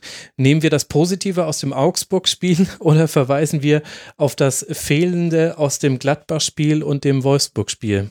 Was ist der Akzent, den du setzen möchtest? Boah, äh, ich glaube, dass äh, die Frankfurter fragen sich das generell über äh, den, ja, dieser Rumpfhinrunde, wie du sie vorhin genannt hast. Ähm, stehen sie gut da? Stehen sie äh, nicht gut da? Oder stehen sie vielleicht genau dort, wo sie hingehören? Äh, ehrlich gesagt, da habe ich jetzt auch keine so klare Antwort drauf. Ähm, mir erscheint ähm, die, die Eintracht so ein bisschen auf der Suche nach sich selbst gerade. Äh, weil ja, sie so das Spiel der letzten Jahre mit der hohen Intensität und dieser ähm, auch Aggressivität und, und äh, ja, regelrecht Kampfeslust, ähm, äh, das kriegen sie irgendwie nicht, diesmal nicht so durchgesetzt, äh, habe ich den Eindruck. Und ähm, ja, sehr viel mehr kann ich ehrlich gesagt zur Eintracht Frankfurt gar nicht sagen, weil ich habe die zu selten gesehen. Mist. Das ist genau bei mir auch so, Max. Okay. ist eigentlich ungewöhnlich, weil ich ja aus familiären Gründen öfter mal irgendwie auf Frankfurt hingewiesen werde. Aber ich habe wirklich ich ja, ich, ich habe das jetzt eher so an den Ergebnissen hätte ich es abgelesen, aber zum spielerischen kann ich nicht viel sagen. Okay, dann versuche ich mal diesen, diesen Part zu übernehmen. Ich habe ja alle Spiele der Eintracht über 90 Minuten gesehen und das ohne familiäre Gründe zur Eintracht. Ja, gut, der Job bringt es mit sich. Also, wenn wir beim Positiven anfangen und das Positive ist ja das Augsburg-Spiel, dann spielt die Eintracht manchmal wieder Fußball und das hängt halt ganz brachial auch mit den Spielertypen zusammen, die man auf den Platz stellt. Also in der Partie gegen Augsburg waren das wieder Barkok und Younes hinter Silva, Kostic deutlich verbessert, Erik Durm auch mit einem sehr guten Spiel und auf der Doppelsechs So und Rode. Tuta musste Abraham vertreten und hat das auch ganz gut gemacht. Aber vor allem Barkok und Younes in Kombination noch mit Durm und Kostic, das ist die der Silberstreif am Horizont der Eintracht, glaube ich. Das hat man auch gegen Augsburg gesehen ein Füllhorn an Chancen auf beiden Seiten. Es ging ganz wild hin und her. Also beide Abwehrreihen haben Themen da aufzuarbeiten, aber beide Offensivreihen können sich rühmen, dass sie es jeweils geschafft haben, Chancen herauszuspielen. Und Barkok, Younes, auch Kostic, die haben das so viel besser hinbekommen, Passkombinationen zu haben oder Passoptionen. Also das große Problem von Freiburg ist ja, dass der Ballvortrag ganz oft, äh, von Entschuldigung, von Frankfurt, nicht von Freiburg, ist, dass der Ballvortrag ja häufig über den Halbraum oder den Flügel nach vorne geht. Also einer der drei Innenverteidiger schiebt mit vor und dann nimmt man entweder den Sechser mit oder direkt den Flügelspieler und dann geht das so zickzackmäßig am Flügel entlang und dann folgt die Hereingabe. Und darauf haben sich die Gegner einfach sehr gut eingestellt und man muss sagen, die Eintracht hat es auch wirklich manchmal nicht gut gespielt in dieser bisherigen Hinrunde. Und jetzt mit diesen zwei Achtern, beziehungsweise manche bezeichnen sie als zwei Zehner, egal, es sind auf jeden Fall Spieler, die im Zentrum positioniert sind, nämlich Barcook und Younes. Damit kannst du jetzt auf einmal, hast du auf einmal wieder zwei Passoptionen, wenn du auf dem Flügel den Ball hast. Du kannst entweder nach innen geben oder auf einen der Spieler, der ja auch immer auf der Außenlinie steht. Fra Frankfurt spielt ja sehr breit. Und das hat gegen Augsburg sehr, sehr gut funktioniert. Das hat auch schon in Teilen gegen Gladbach äh, funktioniert. Da lag es ja eher an Lars Stindl und eigenen Unzulänglichkeiten in der Defensive, die man auch gegen Augsburg gesehen hat, dass das noch 3 zu 3 ausging. Und der große Frust der Eintracht-Fans kommt, glaube ich, meiner Diagnose her daher, dass du eben so Spiele wie jetzt Augsburg mit drin hast oder eben auch zum Teil Borussia Mönchengladbach, wo du immer wieder siehst, was könnte diese Mannschaft? Und das gleichst du dann mit dem ab, was du von der Mannschaft geboten bekommen hast. Bei einem 1 zu 1 gegen Werder, bei einem 2 zu 2 in Stuttgart, bei einem, gut, das war dann schon eine positive Ausnahme, 1 zu 1 gegen, gegen Leipzig zu Hause. Aber das ist das, das ist das Problem, dass die Eintracht zu selten ans oberes Ende, an das obere Ende ihres Leistungsvermögens kommt. Und deswegen steht man dann halt auch mit 17 Punkten, vier Punkte hinter dem internationalen Geschäft, sieben Punkte vor dem Relegationsplatz in einem Bereich der Tabelle, der halt einfach unspannend ist. So ehrlich muss man sein. Das. Das kann ja noch werden. Das kann noch werden. Ja, das kann ja wirklich noch werden. Also, das dürfen wir wirklich nicht vergessen. Das ist ja erst der 13. Spieltag und bei der Eintracht hat so lange der äh, Kostic gefehlt. ist natürlich ähm, ist ja eben ein Signature-Spieler, so wie das 5-1 der Stuttgart ein Signature-Sieg war.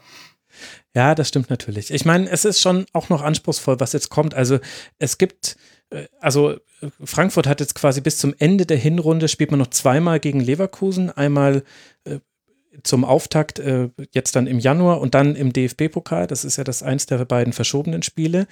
Und, und dazwischen gibt es Spiele, bei denen man sich wunderbar blamieren kann gegen Mainz und gegen Schalke. So typische Spiele, die du gewinnen musst. Und da, also ich kenne auch viele Eintracht Frankfurt-Fans. Das sind genau die Spiele, vor denen die Angst haben, aus gutem Grund bisher. Mhm. Aber der Theorie nach liegen da natürlich noch Punkte, die Frankfurt holen kann.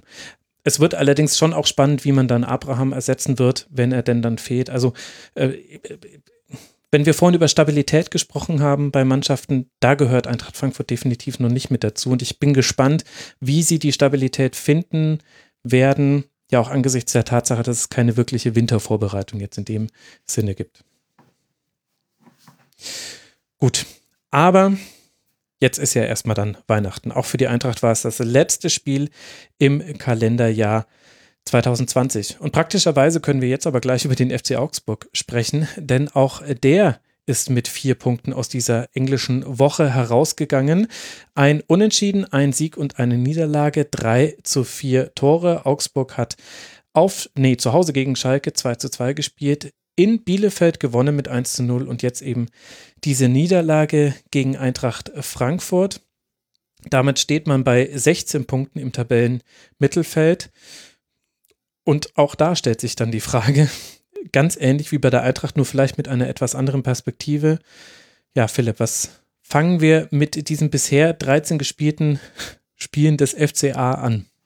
Ja, ich finde, die ähm, äh, Augsburger ähm, sind sicherlich jetzt mit ihrem Tabellenrang nicht völlig unzufrieden und äh, mit ihrem Punktestand. Äh, ich könnte mir aber vorstellen, dass sie so ein bisschen ihr äh, charakteristisches Spiel vermissen, äh, das sie über die Jahre entwickelt haben. Ähm, das äh, ja, gelingt ja eben doch immer nur sporadisch, äh, dieses, dieses giftige und sehr unangenehme Spiel für den Gegner aufzuziehen. ich muss sagen, im Moment ist es jetzt auch nicht die reine Freude, dem FC Augsburg zuzugucken. Ja, liegt auch an der Offensive, oder? Mhm. Das ist sicher auch ein, äh, ja klar, das ist natürlich auch ein Grund. Die, eigentlich sind die ja nicht schlecht besetzt in der Offensive, so ist es ja nicht. Ähm, aber äh, ja, sie, Herrlich muss da viel improvisieren und ähm, im Grunde äh, hat ja eigentlich nur der äh, Daniel Caligiuri sich so richtig hervorgetan in dieser, äh, in dieser Serie. Ähm, als Zugang, der eigentlich zu dieser Mannschaft auch wie maßgeschneidert äh, passt mit seiner Spielweise. Ähm, ansonsten finde ich, ähm, entwickeln sie nach vorne relativ wenig äh, Esprit und ja, Überzeugungskraft. Ja, ich meine, es gab jetzt natürlich Chancen gegen die Eintracht. Also allein Marco Richter hat da eine Situation, in der er, wenn er auch nicht zum Lupfer ansetzt, also eine Parallele zum Freiburg-Spiel vorhin, dann hat er vielleicht größere Chancen auf den Torerfolg. Allerdings hat lässt Augsburg auch mehr zu. Das ist so, glaube ich, so die Komponente, die fehlt. Also, dass Augsburg vorne trotz aller Qualität, die Niederlechner und Finn Bogerson oder ja auch äh, die Außenspieler, die ja auch wichtig sind für die Torerzielung bei den Augsburgern, im Grunde äh, ist die, die Abwehr ein bisschen das Thema, ohne dass man jetzt da jetzt viele Tore äh, kassiert hätte, aber da, da ist jetzt vielleicht die englische Woche auch wirklich stellvertretend. Du spielst 2 zu 2 gegen Schalke zu Hause, gegen Schalke, über die wir ganz am Ende dieser Sendung noch reden werden. Dann gewinnst du in Bielefeld mit 1 zu 0. Immerhin musst du auch, aber eben auch mit 1 zu 0. Und jetzt eben dieses Spiel gegen Eintracht Frankfurt, wo du zwar auch mit in Einzelsituationen immer wieder sagen kannst, Pech, oder auch äh, Vermögen des Gegners, was gut war. Aber ich finde, diese drei Spiele bilden eigentlich ganz gut die Bandbreite von Augsburg in diesem Jahr ab. Es gab einen Ausreißer, das war das 2 zu 0 gegen Dortmund. Das hat in, das war in spielerisch und auch vom, von der Klasse des Gegners her, den man da besiegt hat, der Ausreißer. Und ansonsten kriegst du von Augsburg genau das, was man jetzt in diesen drei Partien gesehen hat. Und es ist halt dann auch ein perfekter Tabellenelfter, finde ich. Also so stelle ich mir den Elften der Fußball-Bundesliga vor. Ja, ich würde das mit der, De also das jetzt zum Beispiel auf das Frankfurt-Spiel bezogen, also auch was die Defensive angeht, fand ich auch an manchen Stellen relativ haarsträubend. Ähm, wenn ich mich recht erinnere, so an Anfang und Mitte dieser Rumpfhälfte oder wie auch immer wir sie nennen wollen, war es, glaube ich, nicht immer so. Also die, ich fand jetzt das, was ich von der Defensive der Augsburger mitbekommen habe, auch mal stabiler mhm. als das, was man jetzt gesehen ja. hat. Also ich fand das jetzt schon so dieses, als es da zu dem Eigentor kam gegen Frankfurt.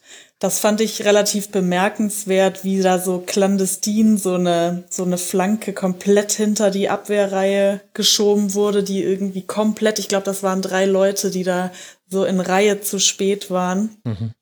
Das war für mich, also das war für mich irgendwie so ein, so ein Punkt, bei dem ich dachte, ja, das ist irgendwie so, das sind irgendwie zwei Schritte zu spät.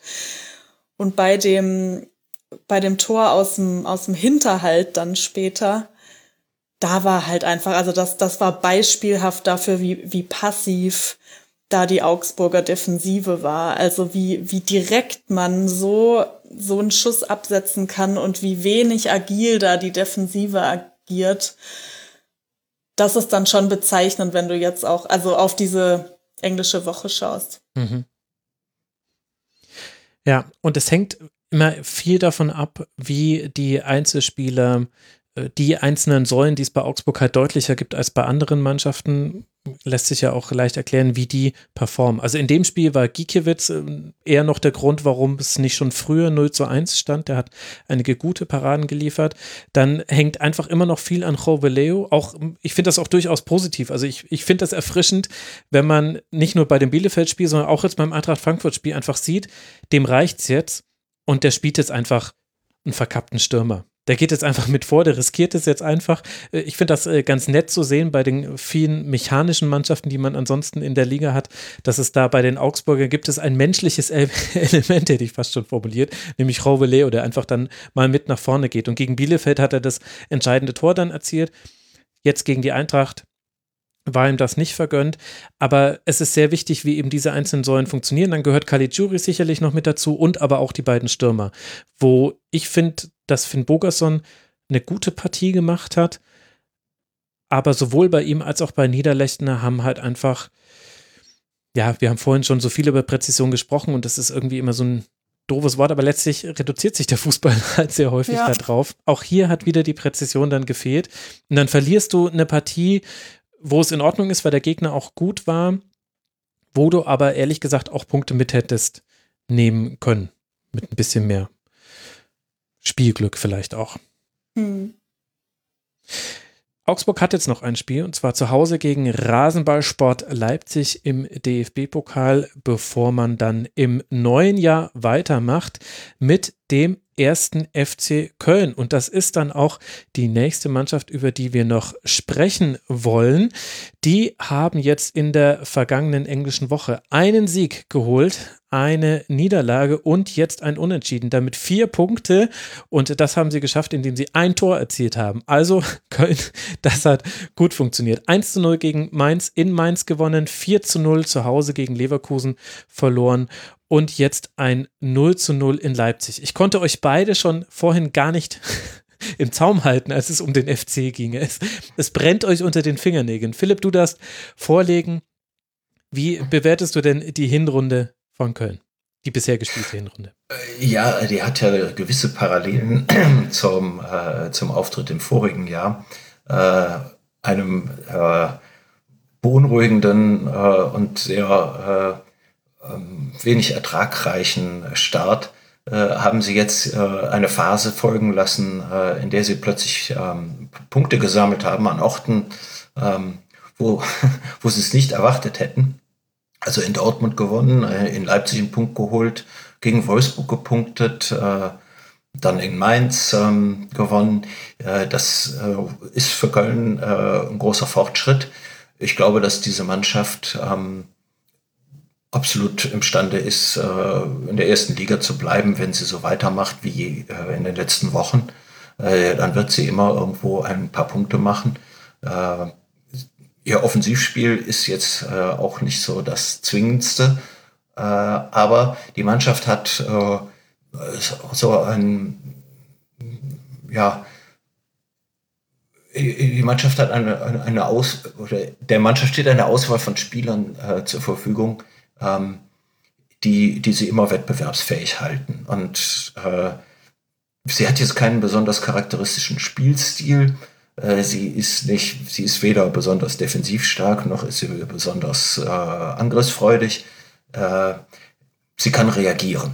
Und ja, das äh, wird womöglich dann auch dazu reichen, äh, in der ersten Liga zu bleiben. Also da waren diese äh, da war diese englische Woche eigentlich ein ganz gutes Spiegelbild ihrer Möglichkeiten. Die Mannschaft ohne Eigenschaften. Ja, es ist ein bisschen so. Es ist ehrlich gesagt dem Trainer ein wenig äh, entsprechend. Sagt man ja so oft, dass äh, Mannschaften der Spiegel entweder des Trainers oder wenigstens des Trainings sind. Äh, das könnte beim ersten FC Köln zutreffen.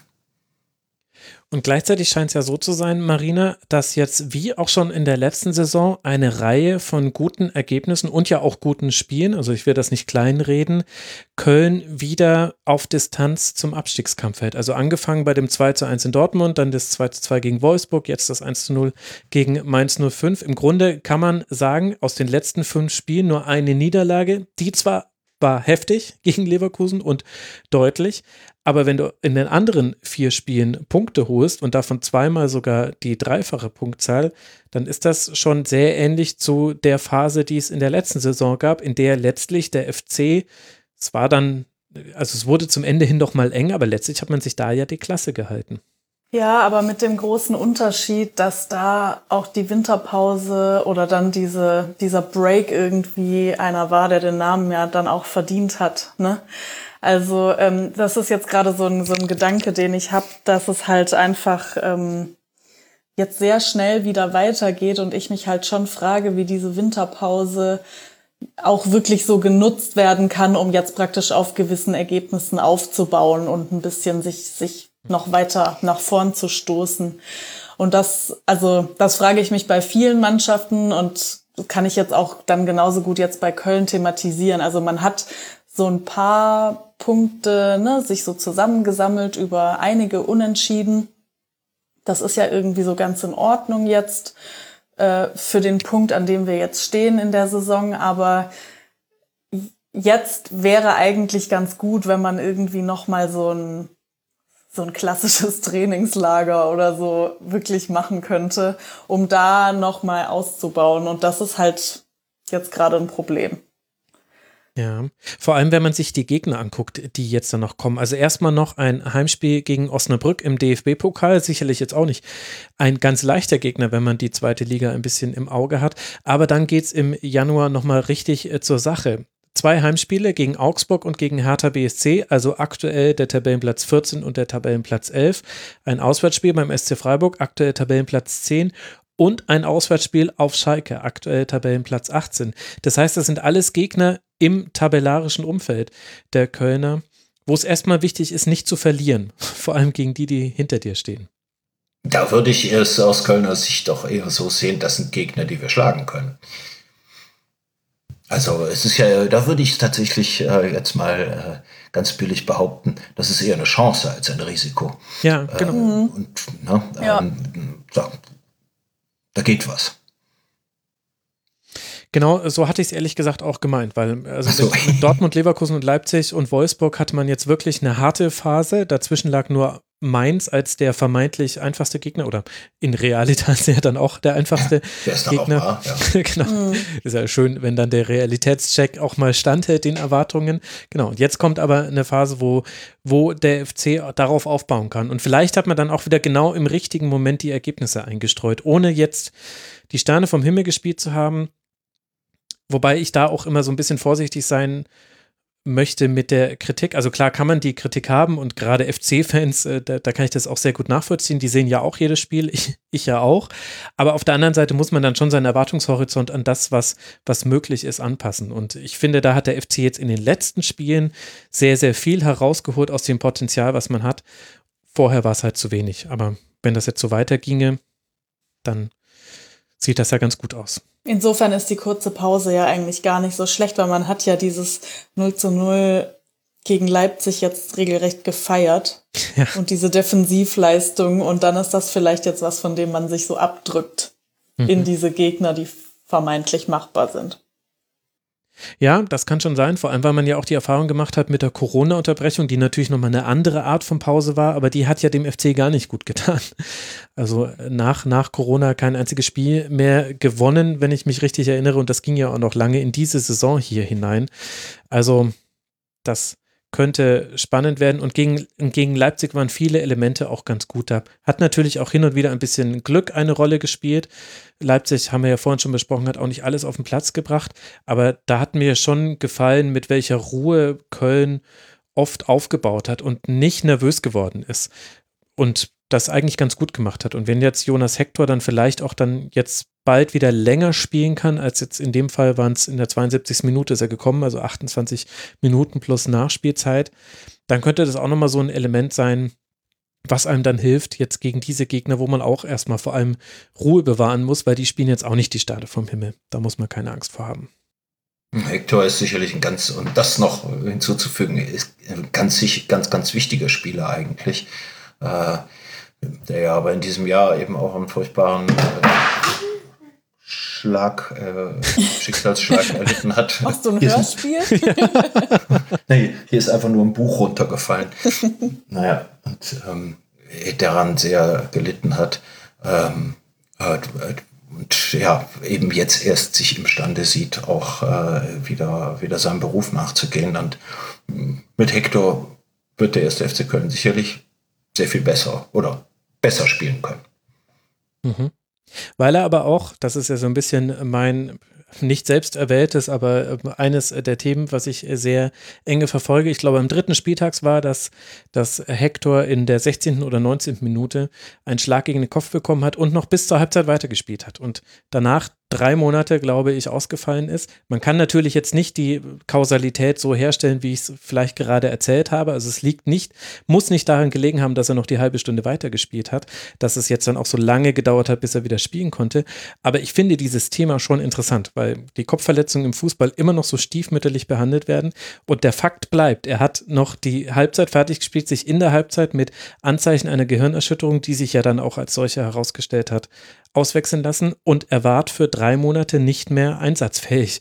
Und über 90 Minuten hat er seitdem kein einziges Spiel mehr gemacht. Das ist schon, so kann es gehen bei Kopfverletzungen. Das Ja, das finde ich auch gut, dass du das thematisierst jetzt nochmal, weil das, also man hat eigentlich gedacht, dass sowas irgendwie über eine Kramer und so weiter jetzt mal tatsächlich einfach da ist. Und es ist bestimmt auch im Bewusstsein sicher, aber also ich finde auch jetzt mit diesem, mit diesem IFAB-Test und so, der da jetzt ja beschlossen wurde, dass man da jetzt irgendwie nochmal so eine Testphase macht, äh, was die Re also Regeländerungen angeht und so, das muss einfach noch mehr ins Bewusstsein kommen, weil ich mich immer frage, wie das, wie es dann eigentlich auch passiert.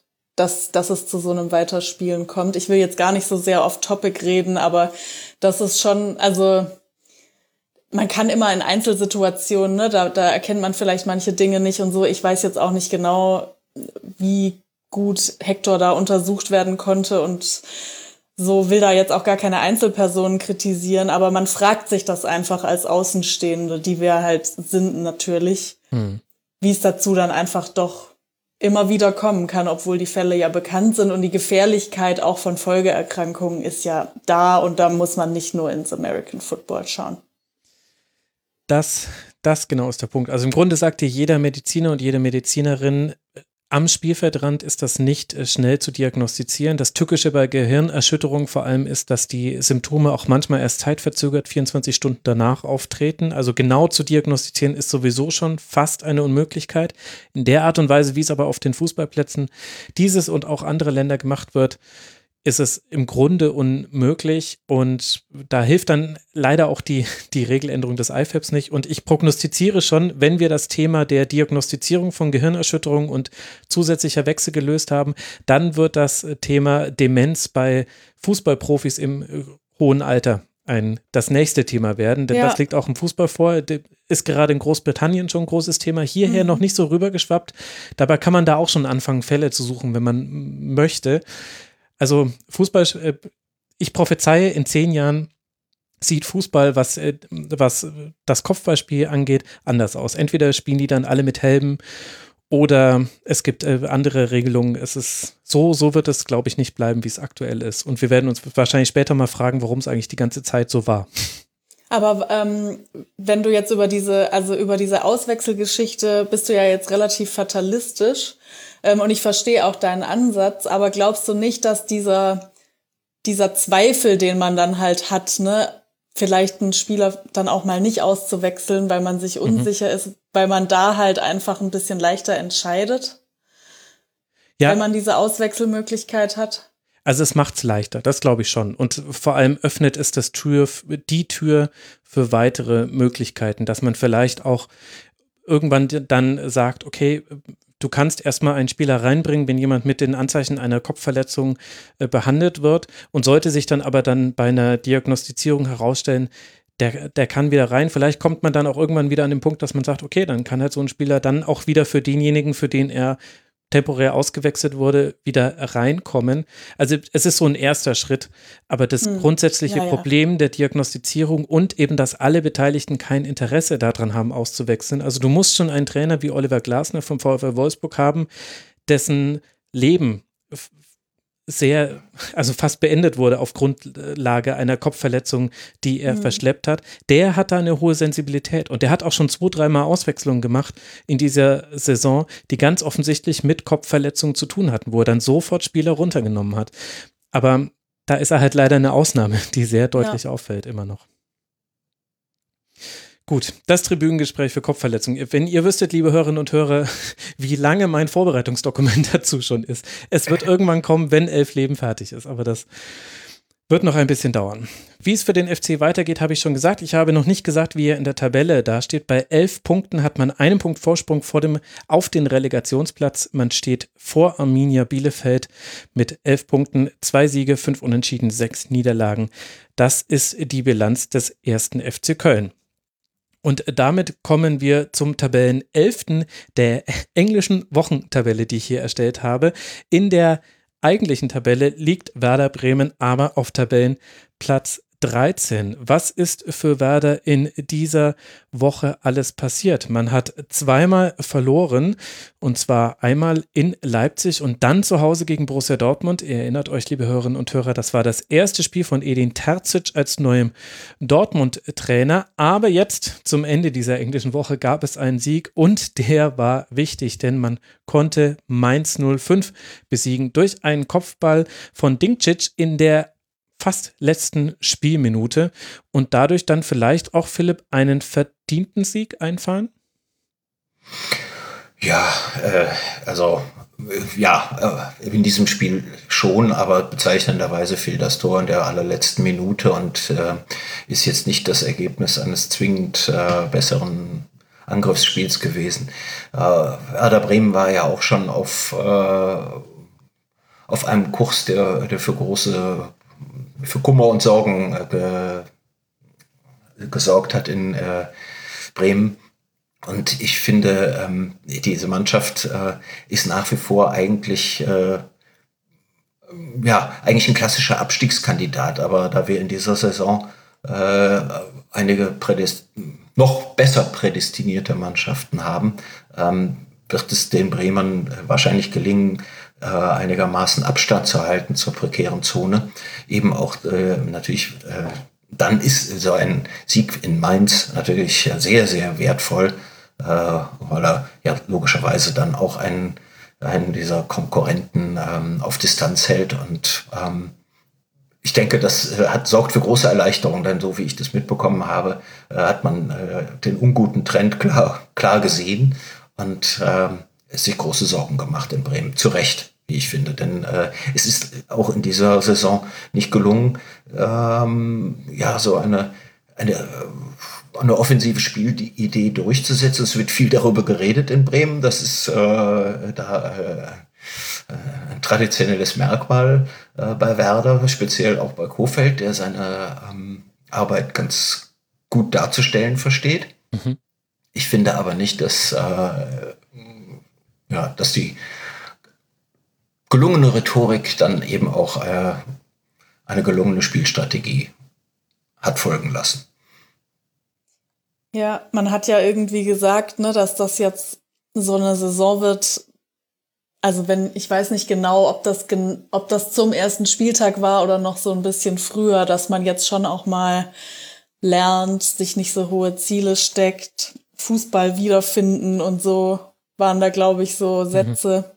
Die gefallen sind. Also, dass man sich so, so eine Ruhe gibt und irgendwie frage ich mich, also ich habe mich jetzt gefragt, ob das irgendwo mal so gelungen ist und ich würde nicht sagen, dass das schon gelungen ist. Es ist jetzt kein Desaster so. Man hat schon irgendwie jetzt mal so die nötigsten Punkte gesammelt, aber wenn man halt auch mal guckt, gegen wen. Mhm.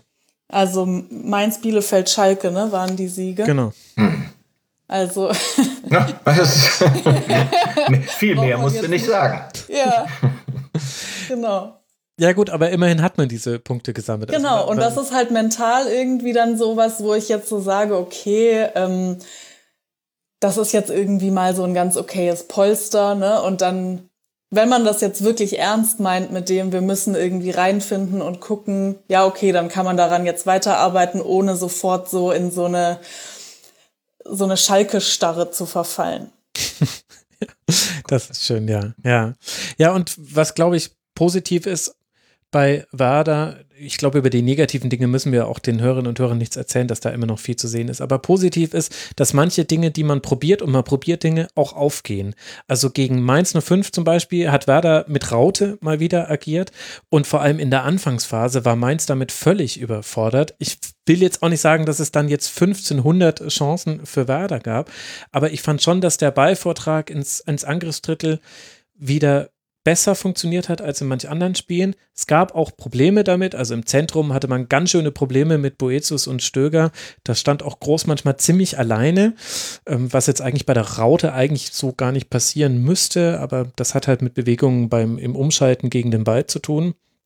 Aber ansonsten hat es ganz gut funktioniert. Und dann bleiben halt die grundsätzlichen Probleme des Herausspielens von Torchancen. Also es hilft dir ja nichts, den Ball ins Angriffsdrittel zu bekommen, wenn du dann nicht mehr weiter weißt. Aber auch das hat ja schon in einzelnen Situationen funktioniert. Das Tor ist dann auch gut, gut gefallen, war eine gute Aktion über den Flügel, schöne Flanke, wunderbarer Kopfball von einem Spieler, den man vorher noch nicht gesehen hat, also auch eine schöne Geschichte. Und ich glaube, das ist äh, eine Sache, die sich nochmal ganz krass zur letzten Saison unterscheidet, dass in der letzten Saison es ab einem gewissen Punkt in der Saison, der schon rund um den 13. Spieltag erreicht war, so war, egal was Werder probiert hat, es hat nicht mehr funktioniert. Man hat weiter seine Gegentore nach Standards kassiert, man hat weiter Spiele hergegeben und jetzt ist es so, Dinge werden ausprobiert, Dinge werden verändert und sie haben einen Effekt. Und das geht nicht mehr gut, also gegen Dortmund zum Beispiel, da da haben ja auch schon einige Dinge funktioniert, aber nicht alles. Man hat es verloren. Auch gegen Stuttgart, das war ein sehr, sehr dass dieses Spiel hat wehgetan, auch in Wolfsburg das 3 zu 5, das war nochmal auf eine ganz andere Art und Weise. Aber die, die Dinge, die man geändert hat, die haben einen Effekt aufs Spiel. Und manchmal, Schalke, Bielefeld, Mainz, fällt dann sogar ein Sieg dabei runter. Und ich glaube, das ist nochmal, also da würde ich mich, glaube ich, als Werderaner würde ich mich daran festhalten und würde viele andere Dinge einfach wegschieben, weil es ist ja auch Weihnachten und man möchte positive Gedanken haben. Ja, das muss man, äh, man muss natürlich auch bedenken, äh, auch Werder hatte nahezu gar keine Möglichkeiten, mh, hm, Lücken zu füllen in dieser Mannschaft, die, äh, äh, die man unter gewöhnlichen Umständen hätte bearbeiten können. Also sprich durch Verstärkung. Äh, und ja, infolgedessen wird weiter improvisiert und da gibt es sicherlich Fortschritte. Das, das muss man, darf man, sollte man nicht verschweigen.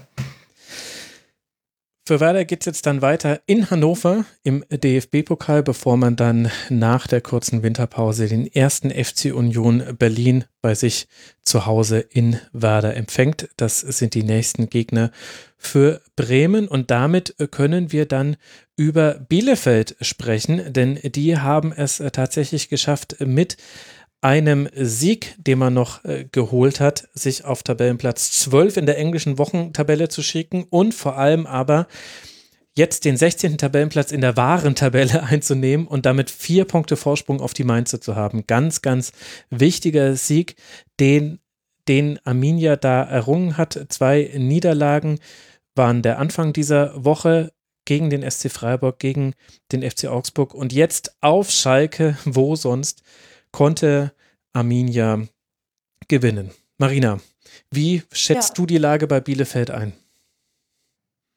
Ja, ich finde eigentlich den Vergleich zu Schalke da, den direkten, ganz interessant, weil man sieht eben, also die Erwartungen sind einfach natürlich nicht so hoch. Ne? Und das ist, glaube ich, so das Quäntchen, was, was Bielefeld irgendwie nutzen kann. Also natürlich also ich, ich schätze den Auftritt der Bielefelder nicht besonders hoch ein. Ich habe aber auch bei Weitem nicht alle Spiele von ihnen gesehen. Aber also ich würde jetzt mal sagen, die Fakten sprechen für sich. Nur gegen Schalke hat man halt dann schon gesehen, also Bielefeld war nicht gut, Schalke war noch schlechter und Bielefeld war ähm, eben nicht so gefangen. Ja, also es war wirklich ein, ein zähes Spiel es war echt auch, also es war zäh anzugucken, es war so ein bisschen witzlos, aber das, was will man den Mannschaften jetzt auch vorwerfen? Ne? Das ist jetzt im Prinzip ja der Abstiegskampf und deswegen, also ich würde einfach sagen, ja, dass der Unterschied, den, den Bielefeld da hat, den würde ich jetzt noch nicht mal so im, so groß im, in, im Kader, also der, der, ist natürlich jetzt auch nicht besonders hochwertig so sehen, also dass man jetzt irgendwie sagt, okay, da gibt's jetzt so ein paar richtige Top-Spieler, die, die können da irgendwie was, was wirklich Richtung Tabellenmittelfeld rausreißen, aber ich finde, es gibt eben nicht diese, diesen Ballast, diese Last, das merkt man schon irgendwie, dann im Unterschied zu den Mannschaften, die eben unter einem Erwartungsdruck leiden. Aber nichtsdestotrotz, finde ich, hat, hat Bielefeld eigentlich so meine Erwartungen bestätigt. Mhm. Ja, äh, ich kann das, ich, aus meiner Sicht kann ich da nur zustimmen. Ähm, ich glaube, dass äh, das Ergebnis sogar relativ befriedigend ist durch diesen äh, Erfolg in Gelsenkirchen. Äh, die Erwartungen sind aber auch nicht so gering, äh, äh, wie man äh, das vielleicht vermuten darf, ähm, weil hier ein Zweitligist, ähm, ein, ein, ja, ein doch äh, jahrelanger Zweitligist äh, mal wieder in der ersten Liga mitspielen darf und es nicht übel nimmt, wenn er äh, im nächsten Sommer wieder nach Hause muss. Ähm, das äh, ist nicht so, dass die Bielefelder sich nicht ausgerechnet hätten äh, und sich nicht weiterhin ausrechnen, äh, in der ersten Liga zu bleiben. Und es herrschte da durchaus auch schon eine gewisse äh, ja, eine gewisse Unzufriedenheit mit der Situation und durchaus sogar auch mit dem Trainer, den sie aus der zweiten Liga mitgebracht haben. Dieses Konstrukt, das, ja, das wird ein bisschen bezweifelt. Ähm, dieses Spiel äh, gibt ihnen dann wieder recht. Äh, trotzdem ist Arminia Bielefeld natürlich prädestiniert dafür, äh, diesen Kampf auf der untersten Ebene ähm, fortzusetzen. Und äh, wenn die, wenn Platz 16 dabei rum, rausspringt, dann ist das schon ein großer Erfolg, würde ich sagen. Hm. Aber es wundert mich jetzt ehrlich gesagt zu hören, dass Neuhaus da auch schon umstritten war. Also klar, dass man nicht zufrieden sein konnte, auch mit der Art und Weise, wie gespielt wurde, das ist klar. Also gerade das 0 zu 5 bei Union Berlin war, glaube ich, da eins der Schlüsselspiele dieser Hinserie. War das wirklich so, dass, dass auch da grundsätzlichere Fragen an den Trainer gestellt wurden? Also nach dem, was ich weiß, und äh, in dem Fall ist es jetzt kein ganz blödes Hörensagen, ähm, war das so, weil es ja schon beim Übergang aus der zweiten in die erste Liga gewisse Bedenken gab. Äh, wir müssen das ja jetzt auch nicht unbedingt ausführen, denn das, das würde dann auch, äh, sagen wir mal, das würde meine Informationen dann auch äh, strapazieren. Ähm, es geht auch tatsächlich eher darum, wie man mehr Macht aus den, äh, oder, oder sagen wir mal, mit mehr Fantasie die vorhandenen Möglichkeiten nutzt. Neuhaus ist ein so wie ich es verstanden habe, eben doch ein etwas bewahrender äh, Vordenker. Und ähm, das ist vielleicht auch nicht äh, der Weg, um, um Arminia ähm, überraschende Punkte zu bescheren. Ja gut, das hat man natürlich gegen Schalke 04 auch gesehen. Also du hast das Bielefeld bekommen, was in dieser Saison schon häufiger zu sehen war. Also stehen gut gegen den Ball, 4-4-2, alles sehr klassisch. Ja, Im Spielaufbau, im Spielaufbau und Mix, das war gegen Schalke jetzt ein bisschen anders als in anderen Spielen schon.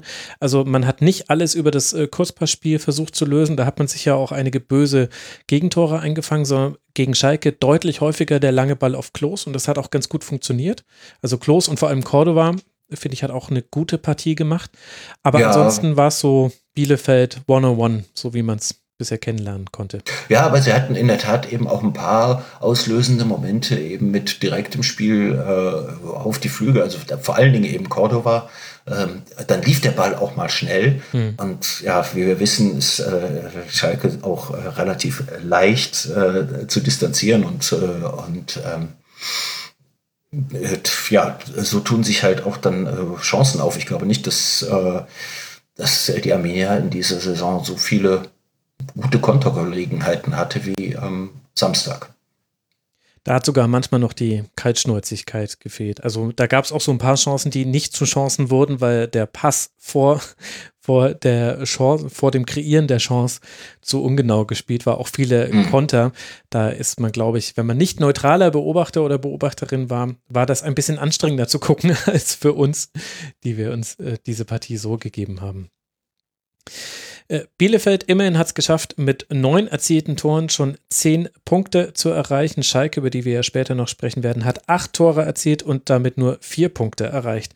Damit wissen wir auch schon, sechs Punkte Vorsprung sind es für Bielefeld auf Tabellenplatz 18, vier Punkte Vorsprung auf Mainz 05, ein Punkt Rückstand auf das sogenannte rettende Ufer.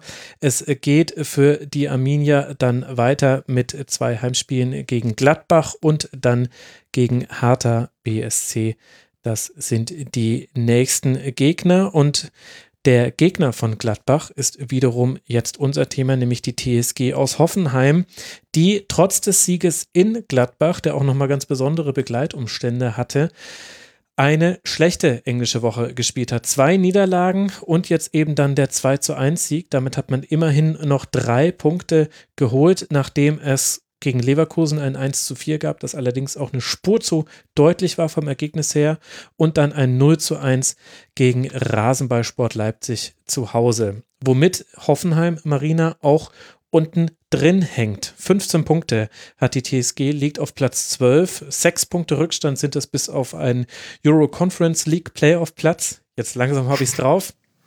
Und fünf Punkte Vorsprung vor der Relegation weder Fisch noch Fleisch oder. Total. Du, du lieferst mir eine Steilvorlage. Also ich habe jetzt wirklich gerade die ganze Zeit drüber nachgedacht, was ich eigentlich zu Hoffenheim sagen kann. Und mir fehlt die Vokabel. äh, ich habe mich auch nicht so auf Hoffenheim konzentriert, aber es ist auf jeden Fall natürlich unter ihren Möglichkeiten, also wo sie jetzt gerade stehen und auch sicherlich unter ihrem Anspruch natürlich. Woran es so richtig liegt, hm. Da hoffe ich jetzt einfach mal auf Philipp. Da muss ich, bisschen, da muss ich passen. Clever. Äh, ja, ja, ich meine, äh, Hoffenheim hat, äh, glaube ich, eine ziemlich schwierige Personalsituation moderieren und aushalten müssen im Laufe dieser, äh, ja, dieser 13 Spiele die ja noch mit, äh, mit sechs Europacup-Spielen einherging. Äh, man hat so das Gefühl, die äh, jede Woche oder bei jedem Spiel stehen komplett andere äh, elf äh, Leute auf dem Platz. Ganz so schlimm ist es nicht, aber es wird schon sehr viel gewechselt. Ähm, es haben dann ganz wichtige Spieler eben auch ähm, zwischenzeitlich gefehlt. Ja, André Kamaric ist natürlich eine ganz bedeutende Figur in dieser Mannschaft. Hat man ja gesehen zum Saisonstart.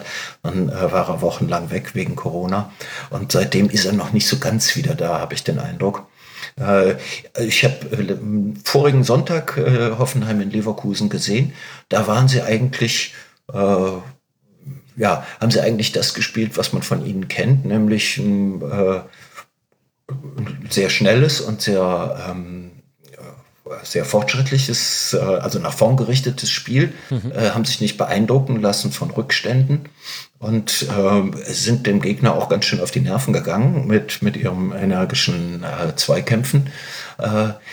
Letztlich, pff, ja, gibt es zu viele Fehler in dieser über 90 Minuten gesehen. Ähm, deswegen war dieses 1 zu 4 in Leverkusen gar nicht mal, aus meiner Sicht gar nicht mal zu hoch. Es war eigentlich die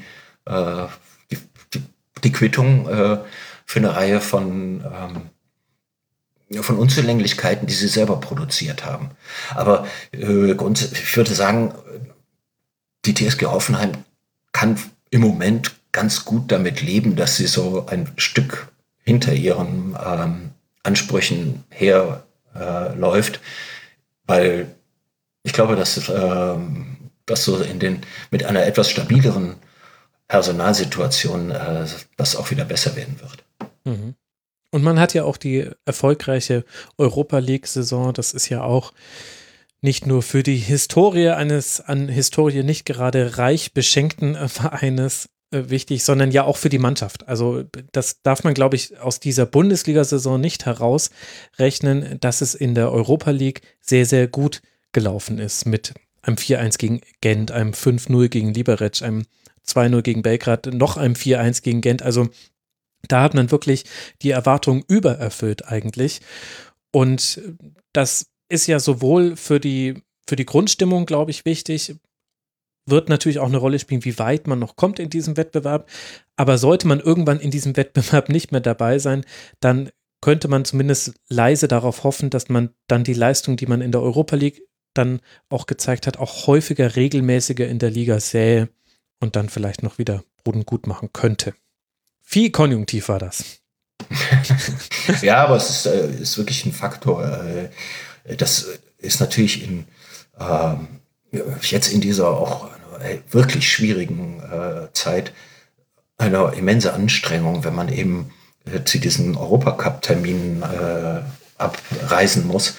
Und eine Mannschaft, die ohnehin dann permanent wechselnde Ausfälle hat, ja, die wird halt dadurch noch stärker strapaziert. Und da ist Hoffenheim wirklich ein Paradebeispiel gewesen. Für Hoffenheim geht es jetzt weiter zu Hause gegen Kräuter Fürth im Pokal, bevor man dann im Januar gegen den SC aus Freiburg spielt. Hoffenheim, wie besprochen, 15 Punkte, Tabellenplatz 12 ist die aktuelle Situation.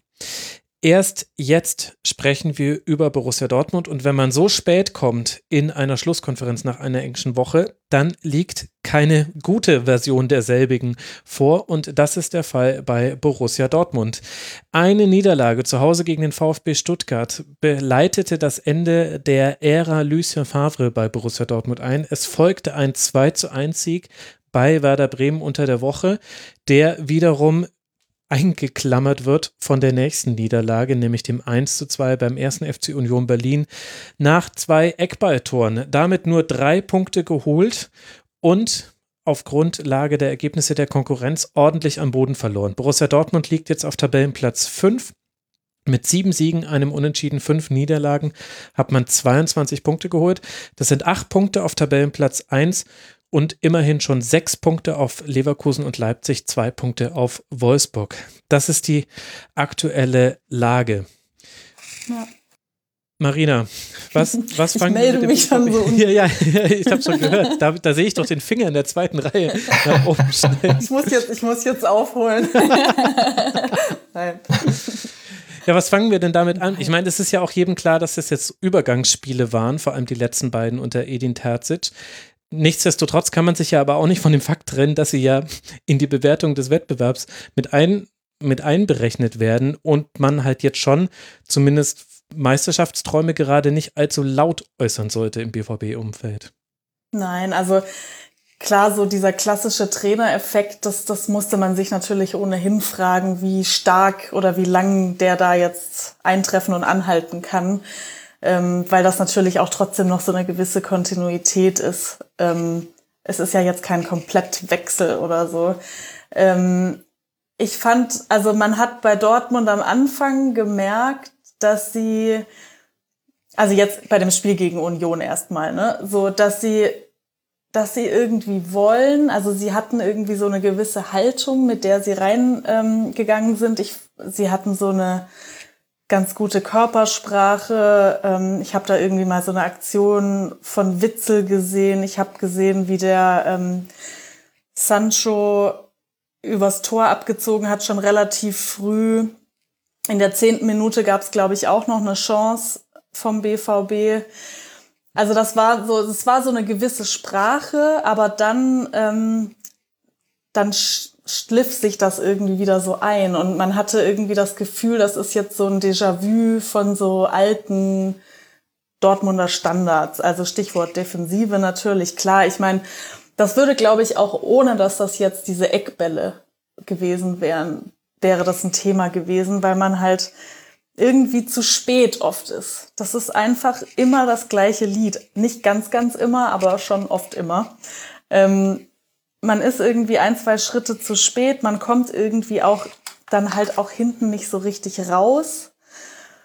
Das liegt, also lag jetzt in dem Fall schon auch dran, dass irgendwie Union ganz gut schon den Spielfluss früh gestoppt hat. Aber es ist halt auch Borussia Dortmund irgendwie. Also bei, bei so einem gewissen Anspruch muss man halt eigentlich auch erwarten, dass die dann da Mittel haben. Und das, das haben sie, das haben sie nicht geschafft. Also ich habe mich gefragt, was hat sich eigentlich bei Dortmund da jetzt so verändert? Und ich fand das ja jetzt auch kein schlechtes Spiel des BVB, aber es sind halt so die kleinen Unkonzentriertheiten, immer so dieser halbe oder ganze Schritt mal hier und da zu spät und das dann halt gegen so einen laufstarken Gegner auch, also zumindest streckenweise. Hm. Das ist schon nach wie vor besorgniserregend. Ja, ich denke, dass äh, die Unruhe äh, am Rheinlanddamm, äh, wo das äh, Hauptquartier äh, sich befindet, schon sehr groß ist. Denn ähm, andere Mannschaften, die äh, mit dem BVB um die Champions League konkurrieren, die sind wesentlich äh, stabiler mhm. und äh, bieten auch alle Aussicht darauf, das zu bleiben. Beim BVB denkt man, da ist nur die Inkonstanz stabil. Und das, äh, dafür, dafür war ja die, dieses Spiel in Berlin wirklich ähm, sehr exemplarisch. Ich fand, äh, ja, stimmt, in der ersten Halbzeit gab es ein paar ganz gute Ansätze. Ich, in der zweiten Halbzeit war es äh, doch recht erschütternd, wie einfallslos äh, die Mannschaft mit dem Rückstand umgegangen ist und mit dem Anspruch, eben eine, äh, äh wie eine Spitzenmannschaft aufzutreten. Und äh, es ist halt in Dortmund auch so, dass ähm, die Erwartungen natürlich äh, eben immer falsche Maßstäbe setzen. Also wenn dann äh, zum Beispiel Jude Bellingham äh, aus England äh, eingekauft wird, dann wird immer so getan, als wäre das der nächste Superstar und ähm, Sofortlösung für 365 äh, Tage im Jahr. Das ist aber nicht der Fall, äh, sondern der ist eben erst 17 Jahre alt. Und das finde ich wird im Alltag dann doch auch sehr schnell deutlich. Ja, und ich finde aber nicht nur die Jungen. Also natürlich muss man, wenn man jetzt sieht, Mokoko hat gespielt, hat nicht schlecht gespielt, aber Unterschied zu Holland ist da. Also das gehört definitiv mit zur aktuellen Lage, dass Holland sehr, sehr fehlt. Aber ich finde, es sind eben nicht nur die Jungen, auf die man gucken muss, sondern ich finde auch in einem solchen Spiel wie jetzt gegen Union Berlin und ich finde, man kann aber auch das Werder und vor allem natürlich auch das VfB-Spiel mit reinnehmen. Mir fehlen auch die in Anführungszeichen Alten manchmal. Also ein Marco Reus, erfüllt nicht die Rolle, die er vielleicht qua seiner Position im Kader und seiner Fähigkeiten spielen sollte. Ein Julian Brandt kann auch ist der, ist der schon alt? Nein, der ist noch nicht alt, aber, aber im, na, im, Vergleich, im Vergleich dann vielleicht schon. Ich finde aber auch ein Emre Can zum Beispiel. Also, das sind alles Spieler. Den einzigen, den ich ausnehmen würde, ist ehrlich gesagt Rafael Guerrero und mit Abstrichen Mats Hummels. Aber ich finde, es es gibt alles, also durch die Bank haben wir da Spieler, die so 80 Prozent gerade in vielen Spielen bringen, aber nie nahe der 100. Und das ist jetzt vielleicht ein bisschen plakativer Vergleich, weil es vielleicht vergleiche ich jetzt dann zwei Mannschaften, die eigentlich aktuell nicht zu vergleichen sind, aber wenn wir uns bei den die Bayern angucken, die sind gerade alle so bei 90. Die sind ja auch nicht alle bei 100, aber die kommen dem wenigstens näher und gewinnen dann über ihre individuelle Klasse dann auch Spiele. Und beim BVB ist neben dem systemischen, was aber logischerweise sich jetzt auch nicht durch Handauflegen ändern kann, dass man gegen tiefstehende Gegner weiter erstmal Probleme hat. Das wäre jetzt auch komisch gewesen, wenn es wirklich nur an der Aura von Lucien Favre am Seitenrand gelegen hätte. Ganz so einfach ist es ja im Fußball nicht. Aber aber du kannst Spiele auch anders gewinnen. Und ich finde, dass Dortmund das in dieser Saison viel zu selten geschafft hat, Spiele auch mal anders zu gewinnen. Hm. Wenn ich noch äh, was ergänzen darf, weil das, das wurde eben so in den, äh, ja, in den, wie soll ich, im großen Diskurs wurde die Schuldenlast, äh, wurde die, die Schuldigkeit immer bei Lucien Favre gesehen. Der lässt äh, seine Mannschaft nicht äh, spielen, wie sie möchte, der lässt sie nicht los, so ungefähr, der bremst sie, äh, der bringt dann keinen, ähm, keinen richtigen Angreifer, äh, während Haaland verletzt ist. Äh, und der lässt den Mukoko nicht spielen, der ja doch schon ein Superstar ist.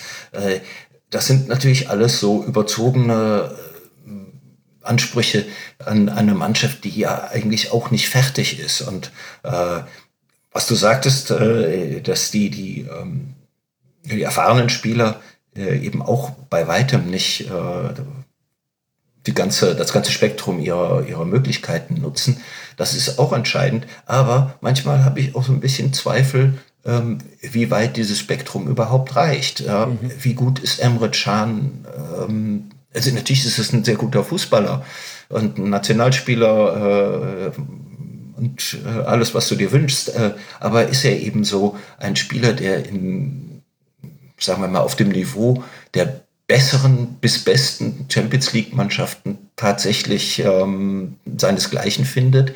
Das äh, ist ein bisschen die Frage, die sich auch jetzt aus diesen 13 ähm, Punktspielen ergibt äh, beim BVB. Und ich glaube, diese Frage stellt, stellt man sich eben gerade in der Clubzentrale auch. Vielleicht auch angesichts des Rechtspro Restprogramms. Also erst geht es jetzt zu Braunschweig. Die haben schon mal einen Bundesligisten mit B aus dem DFB-Pokal genommen, nämlich Hertha BSC. Und wenn man möchte, auch noch Berlin, je nachdem, wie euch gefällt. Aber vor allem die Bundesliga-Gegner, äh, die haben es wirklich in sich. Also wir gucken nochmal, wo liegt Borussia Dortmund auf Tabellenplatz 5. Sie spielen jetzt noch nach, also im Januar, nach der kurzen Pause gegen Tabellenplatz 4 Wolfsburg, gegen Tabellenplatz 3 Leipzig und gegen Tabellenplatz 2 Leverkusen. Und die einzige Verschnaufpause zwischendurch ist Tabellenplatz 17 Mainz 05 zwischen Leipzig und Leverkusen. Aber das ist auf der einen Seite kann man es als gute Nachricht sehen. Man kann sich da jetzt ranziehen, weil man kann im direkten Vergleich dafür sorgen, dass die direkte Konkurrenz nicht punktet. Da muss jetzt allerdings auch sehr viel dann zusammenfallen für Dortmund. Und wenn man diesen Negativtrend, den es aktuell eben einfach gibt, begonnen, beginnend mit dem Heimspiel gegen den 1. FC Köln, das man verloren hat, sollte sich dieser Trend fortsetzen, dann könnte die die Saison auch schon sehr schnell auserzählt sein für Dortmund. Also ohne, dass ich jetzt hier, also ich möchte, meine das nicht fatalistisch, aber de, der, der Punkteabstand könnte sehr, sehr hoch werden. Also da ist ein enormer Druck mhm. auf dem BVB. Auch im Januar. Absolut. Ja, und, äh, und die Trainerentscheidung ist ja bereits getroffen. Also ähm, man hat halt Favre, Favre ist nicht mehr da, um den, den Sündenbock zu spielen. Und äh, der Nachfolger, den ich persönlich jetzt nicht einschätzen kann, ähm, dem aber auch schon wieder äh, Grenze geflochten wurden. Und es hieß, das sei dann eben jetzt äh, quasi der äh, Flick vom äh, äh, ja, der Flick von Dortmund, ähm, das sind so überzogene ähm, Attribute, die sind auch nicht sehr hilfreich, äh, werden aber aber gut, kommen ja aber auch nicht. Werden aber trotzdem ausgekostet natürlich. Aber kommen natürlich auch nicht von Dortmund, oder? Also so ehrlich muss man ja sein. Das ist ja dann eher. Mm, ist das nicht? Also, doch. Findest du das? Durchaus auch, ja. Okay. Also ähm, das kommt ja nicht ganz von ungefähr. Das denkt sich jetzt nicht irgendwie nur die Bildzeitung aus oder so, ähm, sondern das sind gewisse Stimmungen, die äh, auch in, äh, in, in führenden äh, Etagen des Vereins äh, genährt werden und nach draußen dringen, ähm, weil man in Dortmund äh, ja auch ein bisschen dazu neigt, eben ähm, sich gerne groß zu sehen. Hm. Okay. Dann, dann wollen wir sie an ihren eigenen äh, großen Visionen messen, dann im Januar. Jetzt haben wir noch ein, zwei, drei, vier Vereine, über die wir sprechen wollen, bei denen es dann bei allen nicht ganz so gut gelaufen ist in dieser Woche. Das ergibt sich daraus. Borussia Mönchengladbach ist eine der Mannschaften, die dazu gehört. Man hat zweimal unentschieden gespielt gegen Hertha BSC bei der Eintracht aus Frankfurt, wo Lars Stindl im Grunde im Alleingang das Unentschieden herbeigeführt hat. Und jetzt ein 1 zu 2 zu Hause gegen die TSG aus Hoffenheim, bei dem man noch mit 1 zu 0 in Führung lag. Und bei dem man aber auch, Marina, nach dem Spiel gar nicht so sehr über das Sportliche spricht, sondern über die rote Karte wegen Spuckens gegen Posch von Marcus Thuram. Ja, ja, das ist natürlich die Szene, äh, ist, ist klar. Also ähm, ich habe das Spiel nur in der Zusammenfassung gesehen und ich glaube aber ehrlich gesagt, ich habe nicht so viel verpasst, ähm, indem ich nur die Zusammenfassung gesehen habe. Ähm, diese, genau, diese Spuckattacke in Anführungszeichen, die es da gab. Ähm, das war natürlich einfach widerlich. Also das, äh, das möchte man nicht, also man möchte da nicht der Gegenspieler sein und man möchte vor allem, also gerade in der Corona-Zeit ist einem halt doppelt unbehaglich. Ähm, man hat ohnehin diese Diskussion ja jetzt äh, diese Saison schon ob eigentlich jedes Mal Rotzen nicht doch auch gelb geben könnte. Mhm. Das ist ja ohnehin so eine Unart. Nee, aber jetzt auf diese, ähm, auf diese Situation bezogen. Ähm, also das, was ich davon gesehen habe, sah aus wie mutwilliges Spucken. Es gab jetzt, glaube ich, im Nachhinein noch so die, den Versuch, irgendwie das eher anders zu interpretieren, dass das irgendwie durch die Sprache dann so war, wenn man da sehr emotional äh, miteinander diskutiert hat. Ähm, ja, also ich, ich hatte glaube. Französisch nur in der Schule und würde mich nicht und habe Hast auch nicht, nicht so weit so, vorne im Mund gesprochen. ich habe auch nicht so viel geflucht auf Französisch, auch wenn ich über Französisch sehr viel geflucht habe, über mhm. die berühmten Ausnahmen zu den grammatischen Regeln, die man mhm. gelernt hat. Aber es würde mich schon sehr wundern, wenn man so gezielt dabei feucht aussprechen kann. Und ich, ich, muss sagen, beim ganzen Umgang mit äh, dieser roten Karte für Marcus Thuram im unmittelbaren Umfeld zum Spiel fand ich Borussia Mönchengladbach sehr souverän. Auch Marco ja. Rose, der gleich die Pressekonferenz damit beginnt, sich auch im Namen des Vereins zu entschuldigen. Dieses leichte Relativieren jetzt äh, durch ein Zitat von Max Eberl auf der eigenen Homepage, wo eben dann auf einmal die feuchte Aussprache ja. rankommt und es heißt, es wäre nicht absichtlich passiert ja, das habe ich mich auch gefragt, ehrlich gesagt. Also ich fand das ganz nötig. gut von Rose. Also ich fand das wirklich gut und ich fand, ähm, Rose hat das ja auch richtig gemacht. So, wenn er das Gefühl hat, dass er was Charakterliches zu dem Spieler sagen muss, ja, dann sagt er eben, der Tyrann ist wirklich ein ganz feiner Kerl und so. Das kann man ja machen, aber er hat es trotzdem nicht relativiert. Er hat einfach ganz klar gesagt, dass das nicht geht und dass, dass das für den Verein nicht gut ist und dass für das Spiel nicht gut war und dass man sich entschuldigt und so. Und das fand ich echt gut und was ich jetzt so im Nachhinein dann mitbekommen habe, muss ich auch eigentlich auch ehrlich gesagt sagen, ähm, Zumal sich ja Tyram auch entschuldigt hatte irgendwie in Social Media, ne? Also das war irgendwie so, ähm, ja, dann kann man es auch einfach mal sein lassen. So, das war, also ich glaube, das braucht man jetzt einfach nicht im Nachhinein dann noch diese Erklärungsversuche aus dem Umfeld, weil es einfach, wenn man es jetzt mal aus aus der Sicht ähm, sieht von von jemandem, der gerade so angespuckt wurde, dann dann muss ich jetzt nachher nicht irgendwie über die Charakterstärken des Gegners irgendwie am nächsten Tag noch hören. Also hm. finde ich irgendwie nicht so angebracht. Und ich meine, da, damit haben wir jetzt noch gar nicht, aber das, also Max, ich will es dir nicht aus der Hand nehmen. Ähm, Alles gut. Über diese ganze Doppelpass, rummenige Kommentare und so, da haben wir jetzt noch gar nicht drüber gesprochen. Ich meine, ich, man fragt sich ja auch so ein bisschen, ob man, ähm, ja, ob man es eigentlich überhaupt machen sollte. Ja. Ich darf ich fragen, was hat er denn gesagt dazu? Das habe ich nämlich Ja, er hat das versucht. Ähm, Max, korrigiere mich, wenn ich es falsch wiedergebe. Also er hat im Prinzip gesagt, als die Szene diskutiert wurde, was wäre denn, wenn es andersrum gewesen wäre, wenn der weiße, also ich weiß jetzt nicht genau, hat er gesagt, wenn der weiße Spieler den schwarzen Spieler angespuckt hätte oder hat er nur gesagt, hat er die beiden Namen gesagt? Da, da bin ich mir jetzt gerade nicht sicher, aber er wollte im Prinzip sagen, ähm, wenn der Posch in dem Moment den Tyram angespuckt gewesen. hätte, dann wäre es dann hätten wir wieder eine Rassismusdiskussion. Und das war, also aus meiner Sicht total unangebracht. Ja, also vor allem, er hat gesagt, äh, also ich habe nur diesen Ausschnitt gesehen aus dem äh, Doppelpass und äh, ich werde auch nicht mehr im Doppelpass auftreten, falls dazu jetzt Fragen kommen werden. Also das ist, äh, dieses Experiment ist schiefgegangen. Ist, da wird kein Niveau mehr reinkommen. Das ist kein Zufall, dass sowas jetzt zum zweiten Mal innerhalb weniger Wochen passiert, dass da Rassismus unwidersprochen relativiert wird.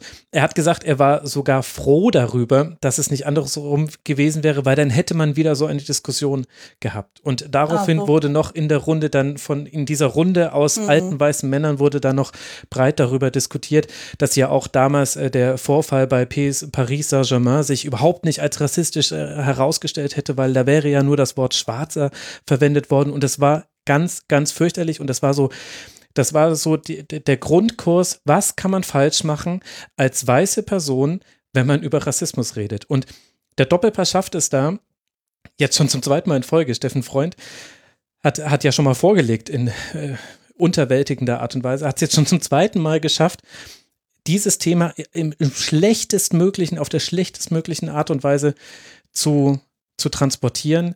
Und das, und das ist unmöglich, dass, dass das dass das bei Stefan Freund, dass man da vielleicht noch irgendwie überrumpelt ist und das dann in der Sendung noch versucht zu relativieren, dabei dann nicht merkt, dass die Relativierung schon wieder Teil des Problems ist. Ja ist. Fast immer so, ja. Ähm, da, okay, aber dass das ja. dann wieder passiert, dass es wirklich stimmt und dass es dann auch noch gesagt werden darf von jemandem, der am eigenen Nachwuchsleistungszentrum einen bis heute nicht aufgeklärten Fall von Rassismus hat, der schon zu Konsequenzen geführt hat, der also auch vom Verein in, ihr, in seinen Aktionen nicht geleugnet wird. Und dass dann nicht mal diese, also Rummenigge hat angefangen über Rassismus zu reden. Niemand hat sonst über Rassismus ohne geredet. Not, ohne Not genau. und, war das. Ja. Und dass man dann nicht mal diesen, diesen, diesen Flankenball aufnimmt und sagt, Herr Rummenigge, wo wir gerade beim Thema sind, was ist denn da bitte an Ihrem Nachwuchsleistungszentrum los? Das ist, ich möchte nicht sagen, dass es einen überrascht, weil es, es überrascht einen nicht, dass es nicht thematisiert wird, aber das, das gibt dem Ganzen nochmal so eine e-, Metaebene, die es noch dümmer macht. Also da könnte ich mich endlos drüber aufregen. Also ich fand es einfach, ähm, ich, ich muss es sagen, ich habe äh, nur den Anfang ähm, der Sendung live gesehen und habe dann des, diesen Ausschnitt auch später gesehen und auch dieses Beipflichten aus der Runde, was, ne, also das war ja, ja, war schon. Beipflichten, ähm, Beipflichten also, im Sinne von, na, wir stellen uns so, vor, ist, äh, dass Herr Reif dann danach diese. und dann nee, genau, dann hat äh, Marcel Reif danach den Ball eben aufgenommen, das Ganze auf dieses, äh, auf diesen Vorfall in Paris gelenkt und gesagt, dass ja ähm, die, die Bezeichnung ein Schwarzer, dass das ja nicht rassistisch sei und dass sogar Schwarze, die er kennt, sagen, dass Schwarz nicht schlimm sei und so und eben praktisch den Kontext nochmal ganz rausgenommen aus dem. Also ich hatte das Gefühl, die Diskussion nach diesem ganzen Spiel war da noch gar nicht richtig angekommen, ähm, dass es eben eine gewisse Anerkennung geben kann, dass man rassistisch handeln kann, obwohl man nicht unbedingt ein Rassist sein muss erstmal so. Also da, da war ja die, die Differenzierung war ja viel besser nach diesem PSG-Spiel und es war alles viel weiter. Und ähm, ich kann eigentlich nur, also ich fand das ganz interessant. Der, der Philipp Avunu, der ähm, ist ein freier Autor, der war auch vor kurzem bei uns äh, im Deutschlandfunk im Sportgespräch und, und kann sehr gut über das Thema ja. sprechen und auch sehr gut abstufen. Und ähm, der hat jetzt gerade noch mal zu diesen ganzen, zu diesen ganzen Debatten, die ja auch zunehmen, gerade was Rassismusrelativierung angeht, jetzt noch mal was geschrieben. Ähm, ich ich glaube, bei Spiegel Online war das jetzt. Ähm, und gesagt, also man, man kann sich irgendwie nicht so von Rassismus ähm, distanzieren auf eine Art und aber nicht drüber reflektieren, ja. Also man muss dann irgendwie vielleicht schon auch einfach mal ähm, drüber nachdenken, ob man vielleicht da irgendwie nicht mehr so die Up-to-Date-Definition hat oder zumindest mal überlegt, ob es da Abstufungen gibt, die man auch zulässt, so. Und ja, also ich fand das einfach, dass das Ganze, dieser Vorfall da in der Sendung, das hat, das hat die Debatte überhaupt nicht vorangebracht. Und es ist dann eigentlich eine vergebene Chance. Ich weiß ohnehin überhaupt nicht, warum ähm, die Diskussion da so drauf kommen musste, weil Herr Rummenigge das ja da drauf gelenkt hat und ich habe mich gefragt, aus welchem warum? Grund überhaupt. Ja. ja, also einfach, weil äh, bei Spieler, die unterschiedlich aussehen, da in Vorfall involviert waren. Also ich möchte da jetzt ehrlich gesagt auch gar nicht interpretieren, Na. weil das wäre unseriös. Ähm, aber es ist einfach, ähm, es war sehr schräg.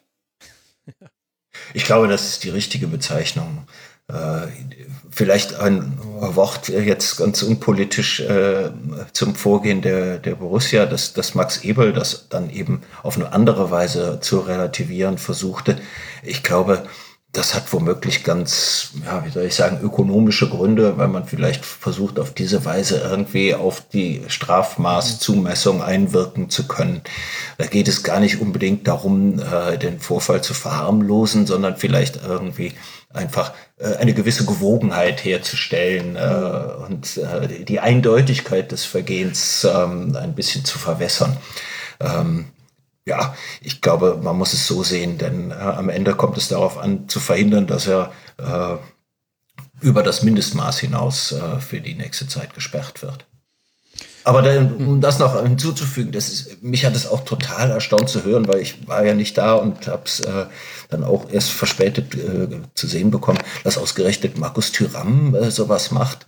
Ähm, das hat mich schon sehr erstaunt, weil das ist ein Spieler, der ja äh, wirklich ausgesprochen angenehm auffällt durch sein Verhalten und ähm, ein sehr fairer Spieler, so ein sehr ähm, immer sehr fröhliche äh, äh Momente äh, hervorbringt äh, und sich ja auch ähm, gut zu äußern versteht.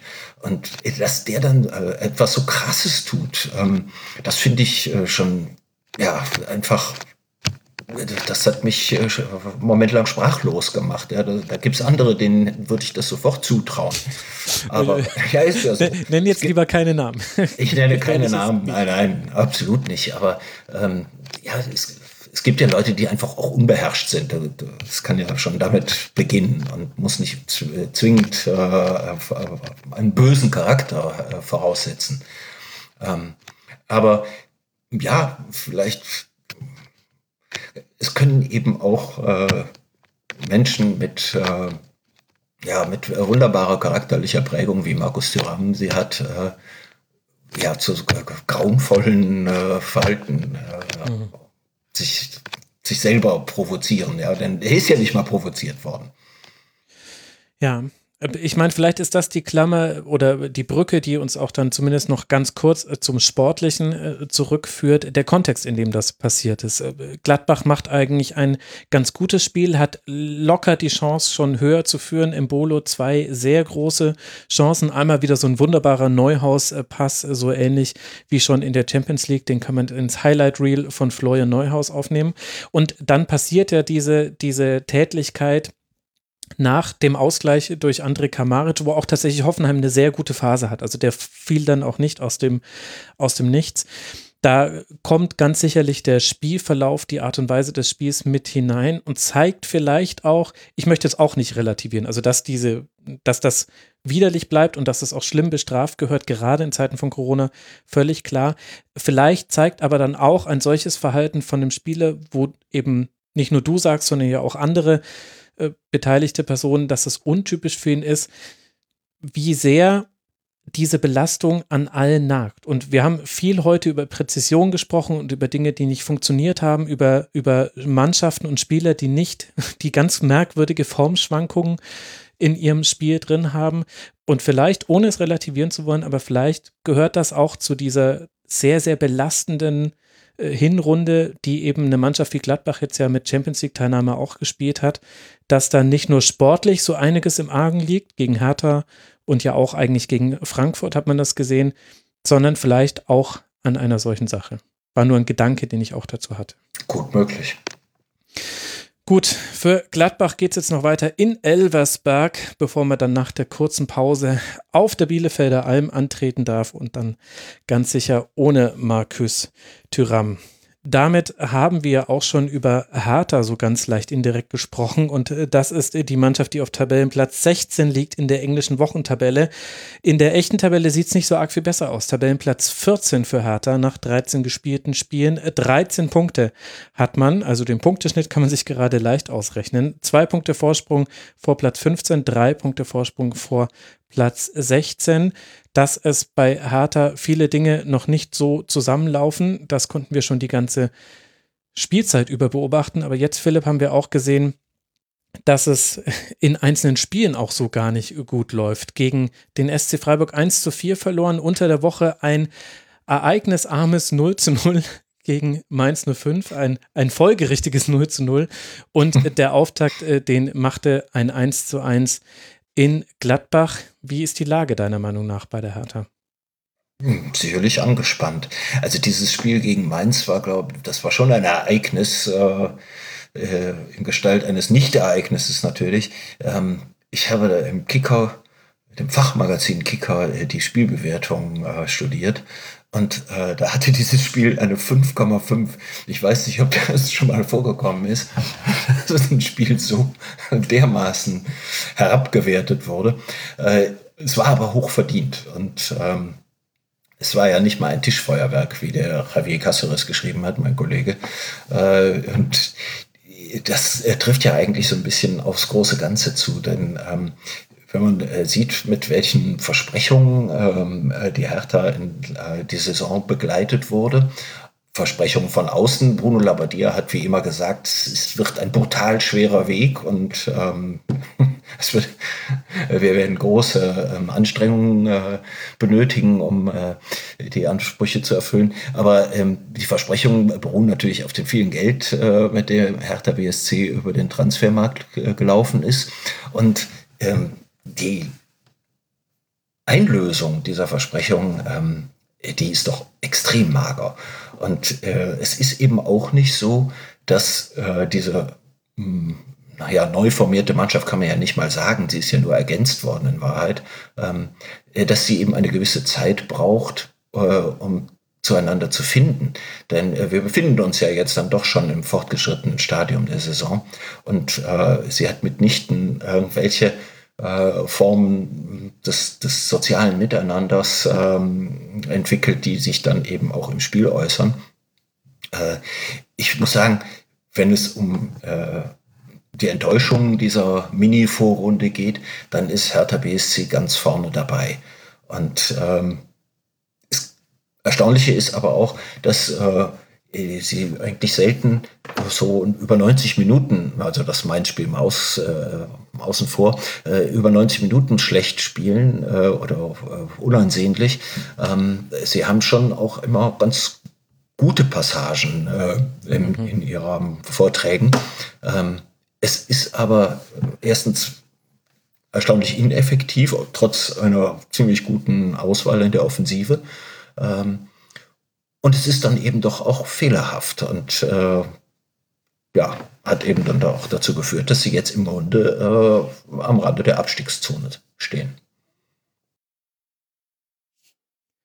Ja, das hat man ja auch gesehen gegen Freiburg. Also das ist doch genau, also ich finde, das ist eigentlich total bezeichnend, ne? Diese, diese gute Passage, um dich mal zu paraphrasieren, da in der zweiten Halbzeit äh, zu Beginn, ähm, als es dann einfach, ne, also das, äh, das Tor fällt, es mhm. ist irgendwie so, Hertha ist viel aufmerksamer, ist irgendwie gezielt irgendwie so im Auftreten, so ist meine Erinnerung, dass es einfach, also um mal präzise zu sagen, nicht unpräzise.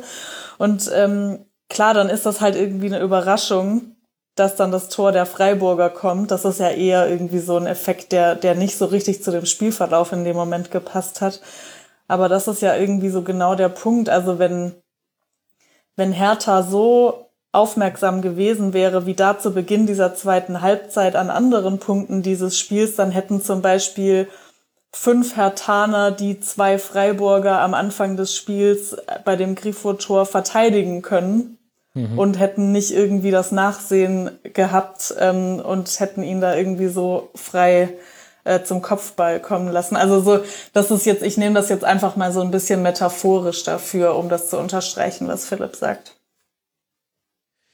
Ja, und was, glaube ich, das Frustrierende aus Sicht der Hartaner Fans und von Bruno Labbadia auch ist, innerhalb der Spiele schafft es immer mal wieder noch Labadia Akzente von außen zu setzen, so ja auch in dieser Partie gegen Freiburg. Und es lässt sich aber nicht auf bestimmte Spieler zurückführen, dass man mal sagen könnte, okay, dann ist das jetzt einfach mal eine neue Startelf und dann funktioniert das besser, sondern er, er wechselt da durch und durchaus, man kann da schon immer auch wieder Rückschlüsse ziehen zu, zu guten Dingen aus dem Vorspiel, aus dem Spiel davor. Und du kannst dir eigentlich fast sicher sein, dass derjenige, dem er jetzt dann das Vertrauen gibt, dass der dann in dieser Partie wieder nicht ganz so gut machen wird und dann dafür derjenige, der für ihn reinkommt, wahrscheinlich eine Verbesserung bringt. Also die Roschon hat ja auch schon von Anfang an gespielt. So einen Effekt, wie er jetzt hatte in diesem Spiel gegen den SC, hatte er auch in den wenigsten Spielen. Und das ist, glaube ich, das, was so langsam die Alarmglocken dann auch lauter werden lässt, dass es noch einfach so viel Stückwerk ist bei Hertha und dass es so unglaublich schlechte Phasen gibt. Also der erste Schuss im Spiel gegen Freiburg war in der 36. Minute. Und wenn wir uns zum Beispiel an, das, an den letzten Sieg zurückerinnern, das war ja im Derby gegen Union Berlin, wer weiß, wie dieses Spiel ohne die rote Karte und die Unterzahl von Union gelaufen wäre und allen Toren, den drei Toren von Hertha gingen da auch individuelle Fehler auf Seiten der Unioner voraus. Also da, da, gibt es quasi so wenige Strukturen, die schon funktionieren. Und natürlich wussten alle, dass man Geduld brauchen würde. Aber man möchte ja trotzdem etwas sehen, was diese Geduld ein bisschen anschürt. Also wo man, wo man sieht, okay, gut, wenigstens dieser Aspekt unseres Spiels, der funktioniert schon. Und Hertha hat aber in allen Phasen des Spiels und des Ballbesitzes oder auch des Arbeiten gegen den Ball immer wieder ganz, ganz schwache Phasen drin und kriegt die einfach nicht rauseliminiert. Und das ist, glaube ich, das große Problem. Das ist das große Problem mit diesem Anspruch halt, ne? Also wenn du jetzt sonst so dastehst und vielleicht ein Aufsteiger bist, dann hältst du dich an diesen guten Phasen fest. Aber das brauchen wir ja jetzt hier nicht für Hertha machen. Also das wäre ja irgendwie widersinnig, weil das passt einfach Nein, wirklich, nicht zu den Zielen. Wirklich also. nicht. Das, das, das, wäre unverdiente Rücksichtnahme. Äh, das, ich finde, das darf man und äh, ja, das muss man geradezu äh, streng äh, thematisieren. Äh, denn was Hertha da äh, praktiziert hat mit dem mit der mit der Vereinnahmung des Investorengeldes äh, und, und ähm, den Ausgaben auf dem Transfermarkt, das ist schon ein eklatanter Schritt gewesen im Vergleich äh, zu dem, was andere Mannschaften sich äh, in der Zeit haben leisten können. Und ich finde, dann haben sie es auch verdient, verdammt nochmal, um es jetzt mal in aller Deutlichkeit zu sagen, äh, dann haben sie es auch verdient, dass man die Probleme wirklich ähm, rücksichtslos nennt. Mhm. Und wer weiß, wo Hertha wäre, ohne dieses Investorengeld. Immer noch kein Hauptsponsor gefunden und das in Zeiten von Corona. Das ist schon, naja, aber das Gute für Hertha, der Silberstreif am Horizont, das ist der Spielplan. Denn Hertha hat vier Mannschaften hinter sich und wird noch bis zum Ende der Hinrunde gegen drei Mannschaften davon spielen. Nämlich gegen Schalke, gegen Bielefeld und gegen den ersten FC Köln. Darin kann natürlich auch eine große Gefahr liegen, haben wir vorhin schon mal thematisiert, aber man kann es auch erstmal als Chance sehen. Man hat es definitiv in der eigenen Hand und die Qualität ist ja da, war auch im Spiel gegen Freiburg zu sehen in Ansätzen. wurde aber dann härter typisch in dieser Saison nicht belohnt. Aber ich glaube, dieser Spielplan, daran hält man sich fest. Auch wenn natürlich die Angst sehr, sehr groß ist, der Erste zu sein, der gegen den Schalke gewinnt. da hatte ich schon interessante Konversationen mit Bielefeld-Fans an diesem Wochenende. Bevor wir aber dann gleich über Schalke sprechen, müssen wir auch noch Mainz 05 in unsere Sendung mit einbeziehen. Die haben einen Punkt geholt, kein Tor erzielt in dieser englischen Woche immerhin damit noch einen Punkt geholt. Wir alle wissen auch wo, nämlich in Berlin bei der Hertha. Das war dieses ereignisarme Spiel. Ansonsten hat man zweimal 0 zu 1 verloren. Zu Hause gegen den ersten FC Köln und jetzt auch zu Hause gegen Werder Bremen mit dem besagten Kopfballtreffer in allerletzter Minute. Marina, damit liegt Mainz 05 auf Platz 17, hat vier Punkte Rückstand auf Bielefeld, weil die ja gewinnen konnten auf Schalke. Dass die Situation ernst ist, ist allen klar. Dass sich was verändern muss, irgendwie auch. Hast du denn schon Dinge gesehen bei Mainz 05, wo du sagen würdest, okay, darauf könnte man aufbauen oder das sind Hoffnungsschimmer aus dieser Tabellenregion langsam rauszukrabbeln? Marina? Ich höre sie auch nicht. Nee. Ah, Entschuldigung. Du warst gemutet, ne? Mhm, war aber nicht so schlimm, weil ich habe ähm, nicht so viel zu sagen zu Mainz. Also ich habe tatsächlich, ähm, mir fällt tatsächlich nicht viel ein, äh, woran ich mich jetzt gerade aufbauen würde. Also das, was ich von Mainz bisher gesehen habe in dieser Saison, entspricht dem, wo sie jetzt stehen in der Tabelle. Mhm. Und so wirklich die, ähm, die Griffe oder die Tritte, an denen man sich nach oben hangeln kann, die fallen mir tatsächlich gerade nicht ein. Also auch, äh, da schließe ich mich gerne an in dieser Ansicht. Ähm, mir fallen sie auch nicht ein. Ähm, wir, es schien ja so zu sein, als ob, ähm, als ob gewisse Faktoren der Hoffnung äh, sich, äh, sich wieder äh, bemerkbar machen würden. Also sprich, äh, der Mittelstürmer Jean-Philippe Mateta mhm. Äh, hat ja auf, auf, sich aufmerksam gemacht, weil er auch wirklich ein guter Angreifer ist. Ähm, aber jetzt gibt es drei Spiele ohne, ohne eigenen Torerfolg. Äh, das ähm, bestätigt also nicht diesen, diesen Hoffnungsschimmer. Ähm, ich habe die Mainzer beim Spiel gegen Schalke gesehen in Mainz und da fand ich sie ehrlich gesagt ganz schwach. Hm. Außer Mateta und äh, neben ihm ähm, Burkhardt. Ich weiß jetzt gerade nicht, wie sein Nachvorname ist. Deutscher 21-Nationalspieler. Jonathan ähm, Burkhardt müsste das sein. Jonathan, genau, danke. Äh, die haben war ein tolles Duett und ähm, das äh, das sah richtig gut aus. Und ein, was mir nicht so ganz einleuchtet, das Personal ist ja eigentlich das gleiche wie im vorigen und Jahr oder nicht nur im vorigen Jahr, sondern auch im Jahr davor. Äh, viele Spieler, äh, die auch wirklich was können, ja, Unisivo und Boetius und ich weiß nicht, wie sie alle heißen, Jean-Just, äh, Verteidiger. Ähm, warum Mainz zurzeit so ein, ja, auch so ein fragmentarisches Gebilde ist, ähm, ja, habe ich keine Erklärung für, ehrlich gesagt. Äh, die Mannschaft ist so ein bisschen profillos auch und ähm, vielleicht ist das auch äh, eine der Ursachen für ihren Misserfolg. Ja, und um vielleicht also die populistische Formulierung dafür zu verwenden, für das, was du gerade gesagt hast, sie ist halt keine Mannschaft. Und ich meine das aber jetzt nicht von wegen, ja, die müssen mal halt zusammen einsaufen. Gut, müssen sie vielleicht auch, weiß ich nicht, aber darüber ja, glaube ich mir kein Urteil. weiß ich nicht. Aber gruppentaktisch, also das ist, das ist halt einfach ein Riesenproblem und vielleicht ist das so ein bisschen ein Trend in der aktuellen Liga, weil wir in der aktuellen Saison auch, wir haben vorhin über Stabilität gesprochen und über Mannschaften, die Stabilität haben und darüber sich eine sehr, sehr gute Tabellenposition gerade erspielen. Wir haben über Mannschaften gesprochen, die Formschwankungen drin haben, die sie nicht rausbekommen. Und jetzt sprechen wir gerade über das allerletzte Tabellenende. Das sind Mannschaften Mainz und gleich auch Schalke, bei denen fast gar nichts da ist von diesen Elementen, wenn man so ehrlich ist.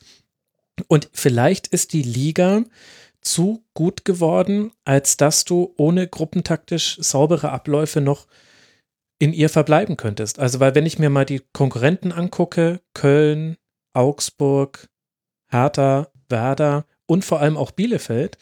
Das sind alles Mannschaften, die auch alle ihre Probleme haben. Haben wir ja schon thematisiert. Aber im Vergleich zu Schalke und zu Mainz 05 gibt es da viel, viel mehr gemeinsame Abläufe gegen den Ball und auch mit dem Ball. Und das hast du bei Mainz 05 immer mal wieder, hast du so das Gefühl, ah, jetzt, jetzt es Klick gemacht und jetzt machen alle beim, beim Anlaufen wieder mit oder beim Umschalten nach dem Ball. Aber dann ist es auch wieder im nächsten Spiel weg. Und vielleicht könnte auch an der Art der Aufsteiger liegen und daran, dass so Mannschaften wie, wie Union Berlin und Augsburg viel, viel zu stabil sind, um gerade hinten rein zu rutschen. Na, Augsburg, kleine, kleines Fragezeichen dahinter, aber Union ja definitiv, Stuttgart auch definitiv. Vielleicht ist es einfach eine, eine Saison, in der du dafür bestraft wirst, wenn du es nicht schaffst, ein Kollektiv auf den Platz zu bringen. Weil ich finde, dass das das verbindende Element zwischen Mainz und Schalke ist, dass die beiden das nicht schaffen. Ja, da ist ganz, ganz sicher was dran, aber das wäre ja dann gleich äh, in verschärfter Form beim Thema Schalke zu erörtern. Ne? Dann lasst uns vielleicht auch dazu kommen, denn was die Hörerinnen und Hörer hoffentlich nicht gemerkt haben, ich weiß es stand jetzt noch nicht, ist, dass wir zwischendurch eine Unterbrechung hatten technischer Natur. Es gab hier irgendwo einen Schnitt in dieser Sendung und ehrlich gesagt habe ich komplett den Überblick darüber verloren, wie lange jetzt eigentlich die Sendung aktuell ist. Ich weiß nur, es ist schon spät und wir müssen noch über Schalke sprechen und danach muss man sich ja wieder ein bisschen erholen, sonst schläft man schlecht. Deswegen lasst uns das lieber gleich machen. Für Mainz 05 geht es jetzt weiter zu Hause gegen den VfL VfL Bochum im DFB-Pokal, bevor man dann ein sehr, sehr knackiges Restprogramm dieser Hinrunde hat. Man spielt noch gegen Bayern, Eintracht Frankfurt, Dortmund und Wolfsburg. Also es erklärt sich, warum die Alarmglocken laut schrillen bei Mainz. Das hat nicht nur mit den fehlenden gruppentaktischen Abläufen zu tun. Vielleicht ist das sogar das letzte Problem, was viele Fans und Verantwortliche da gerade erkennen. Und von Problemen ist der Weg zu Schalke 04 nicht weit. Schalke 04 hat ebenfalls den Trainer gewechselt vor diesem Spieltag. Manuel Baum ist nicht mehr Trainer, sondern Hüb Stevens ist zurück. Schalke hat einen Punkt aus den letzten drei Spielen geholt. Es gab ein Unentschieden. Und äh, das war in Augsburg und zwei Niederlagen zu Hause gegen Freiburg. Dann wurde Manuel Baum entlassen. Jetzt kam Hüb Stevens für dieses Spiel gegen Arminia Bielefeld. Und das, äh, Philipp, wurde auch verloren. Und damit steht Schalke 04 jetzt mit vier Punkten nach 13 Spielen da. Immer noch nicht gewonnen, also kein einziger Sieg in dieser Saison. Sechs Punkte Rückstand. Wir haben bei uns im Forum dazu schon eine hitzige Diskussion gehabt, weil ein, ich glaube, den Mainzern zugetaner Nutzer, wenn ich mich richtig erinnere, gesagt hat, na, die müssen doch jetzt nur einmal gewinnen und dann kommen die da unten raus. Es ist ja, der Abstand ist ja nicht so groß. Siehst du das auch so, dass du sagst, naja, es ist zwar, sieht natürlich dramatisch aus, aber ist noch nicht so schlimm. Ja, man muss es, glaube ich, anders sagen. Man muss, äh, man muss den Schalkern zurufen, es ist noch nicht vorbei. Äh, ich würde das eben, ähm, ja, da, da, braucht es ja schon Überzeugungskraft, um, um äh, dieses Argument überhaupt vorzubringen. Im Moment äh, ist Schalke 04 ein, ein absolut klinischer Fall. Und äh, der Glaube daran, dass ja, dass diese Mannschaft, so wie sie jetzt am Samstag auf dem Platz gestanden hat und auch am vorigen Mann, Mittwoch äh, gegen Freiburg, äh, ja, der Glaube, dass die äh, jemals wieder ein Spiel gewinnt, ähm, pff, den muss man nicht unbedingt haben, ehrlich gesagt. Also äh, da kann man auch ähm, ja, an, weiß ich nicht, an fliegende Schweine glauben. Und ähm, das ist, das, das ist schon sehr schmerzhaft zu sehen, äh, wie äh, sich die jeweils, äh, jeweils elf Spieler im äh, Schalke-Trikot um, äh, um Besserung bemühen und es nicht hinbekommen.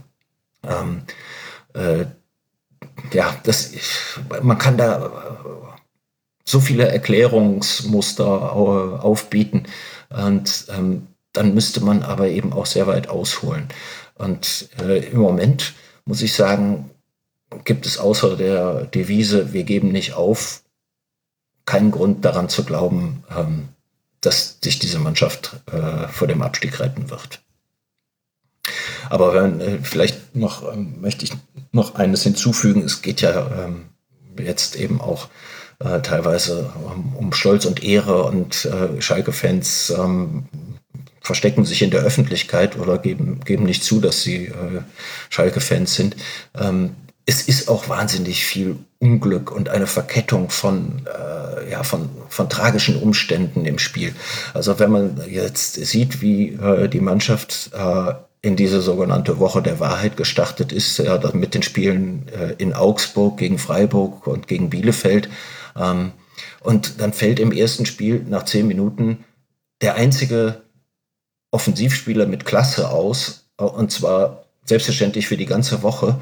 Ähm, dann ist das schon sehr, sehr unglücklich. Mhm. Äh, zumal, wenn man weiß, dass der zweite Offensivspieler, der eine gewisse Klasse hat, ähm, Gonzalo Paciencia, ja ebenfalls seit Wochen fehlt und auch wahrscheinlich noch Wochen fehlen wird. Äh, am selben Tag äh, hat er sich im Training verletzt, an dem äh, der, der Sportvorstand Schneider äh, mit Vedadi Bisevic äh, auf der Geschäftsstelle saß und äh, feierlich den Vertrag aufgekündigt hat. Das ähm, das ist eine Geschichte, die ist eigentlich unglaubhaft, äh, die ist aber irgendwie typisch äh, für das, was in diesem Jahr auf Schalke passiert.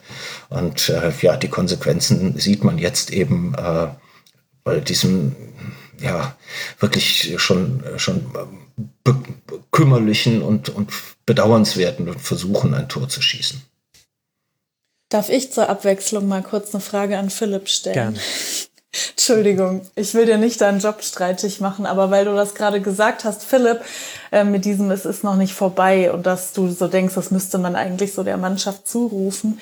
Es gab ja diesen Ton von Hüb Stevens nach dem Spiel und da, da wollte ich dich einfach mal so nach deiner Einschätzung fragen als so direkter Beobachter.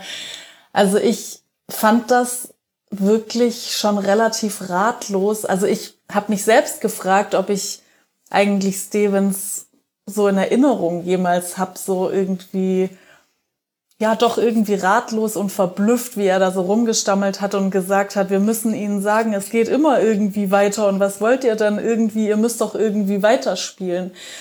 ähm, was, also du, du kennst ja Stevens logischerweise, ähm, jetzt auch länger. Ähm, was hast du da für einen Eindruck von ihm gehabt? Er ist doch völlig ratlos rausgegangen, oder? Natürlich. Er ist so ratlos und so hilflos äh, wie, wie die wenigen äh, Verantwortlichen, die äh, da noch übrig geblieben sind nach diesem äh, Jahr äh, äh, der Verluste. Und ähm, am Freitag hat er sich ja ja, geradezu lustig dem, der, der, auf der Pressekonferenz präsentiert ähm, erkennbar mit dem Vorsatz, äh, für ein bisschen gute Laune zu sorgen und irgendwie auch mal einen anderen Akzent äh, in diese Schalke-Debatte zu bringen, äh, die ja doch in erster Linie äh, von ja, von Untergangsstimmung geprägt ist.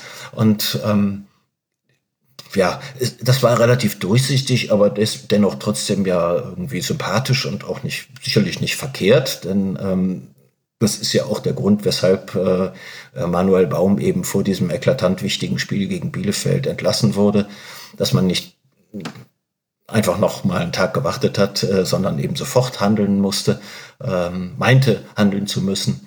Ähm, er sollte irgendwie eine andere Stimmung schaffen, äh, die es den Spielern ermöglicht, ein etwas besseres Spiel zu machen. Ja, und klar, das Ergebnis haben wir ja gesehen. Ähm, besser ist es nicht gewesen oder minimal besser als gegen Freiburg, aber da war es schon wirklich äh, dramatisch schlimm.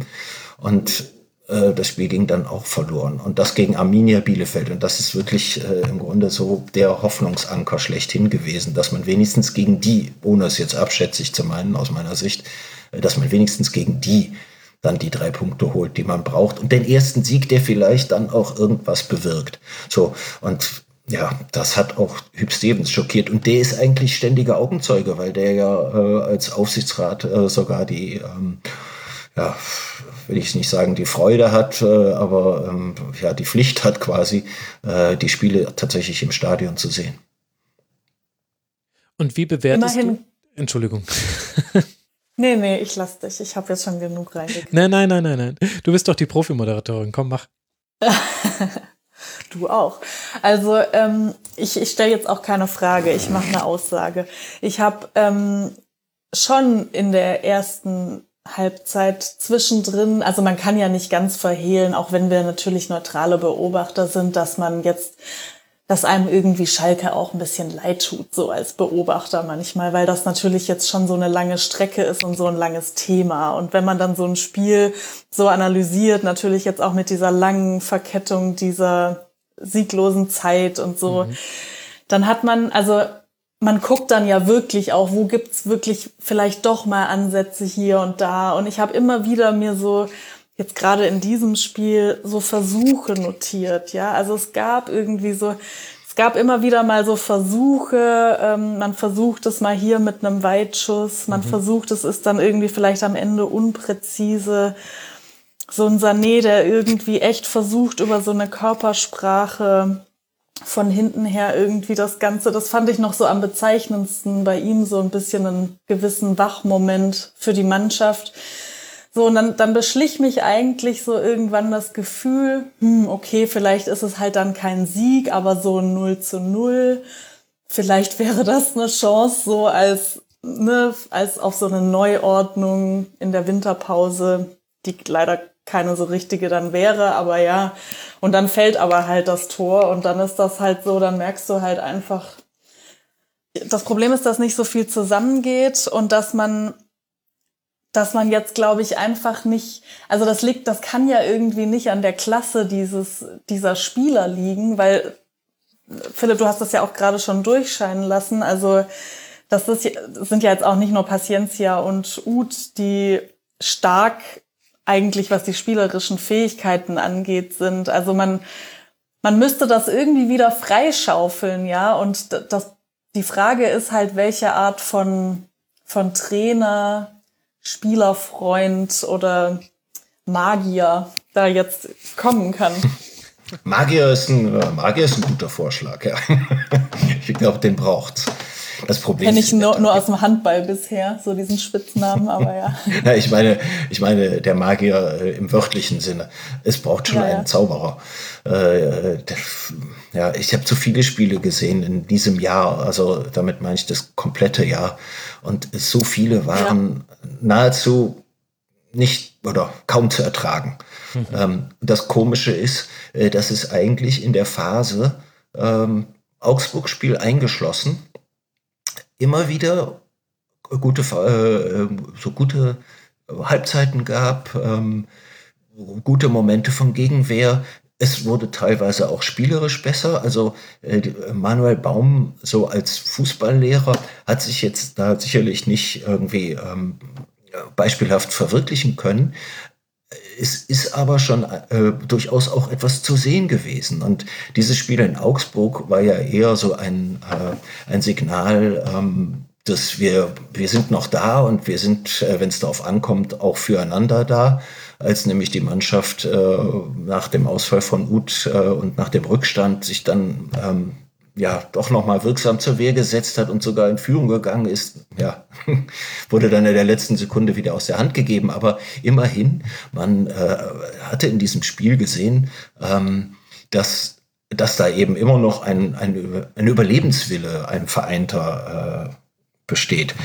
Und äh, das Spiel gegen Freiburg, was ja dann die Fortsetzung darstellte, ähm, das war nun wieder die komplette, ja, der, ja eben das, der, das komplette äh, Kontrastprogramm, ja, eine verzagte und verängstigte und geradezu neurotisch scheinende äh, Elf, äh, die einfach überhaupt nicht imstande ist, den Zweck des Fußballs, äh, nämlich ein Tor zu schießen, zu erfüllen. Und äh, ja, das war, war jetzt gegen Bielefeld nicht sehr anders. Und das Problem ist sicherlich die Perspektive, äh, in, weil es eben es gibt keine Winterpause, in der man sich irgendwie sammeln kann, in der man einen neuen Trainer einführen kann, der seine, seine, ähm, seine Methoden dann eben auch äh, mit ein bisschen äh, Zeit äh, an die Mannschaft übertragen kann, sondern es geht direkt weiter. Der neue Trainer hat keinerlei Zeit, sich irgendwie einzuarbeiten. Er wird mit dem gleichen äh, Rumpfkader, denn mehr ist es nicht, äh, zurechtkommen müssen. Schalke hat kein Geld, um sich zu verstärken, ähm, kann nicht mal Spieler verkaufen, äh, äh, um Geld äh, zu sammeln für Verstärkungen, äh, weil im Moment ähm, einfach kein Kaufmarkt äh, besteht international. Also die müssen sich weiterhin selber helfen und das kann natürlich nur gelingen, wenn sie mal ein Erfolgserlebnis haben und endlich diese, ja, diese absurde Serie beenden. Auf die eine oder die andere Art und Weise wird diese absurde Serie bald. Ja, ja, gut, aber selbst wenn sie den bescheuerten äh, Tasmania-Rekord äh, über, überschritten haben, dann ist die Serie immer noch nicht vorbei. Ja. Wer weiß, äh, hm. wie lange sie dann noch weitergeht.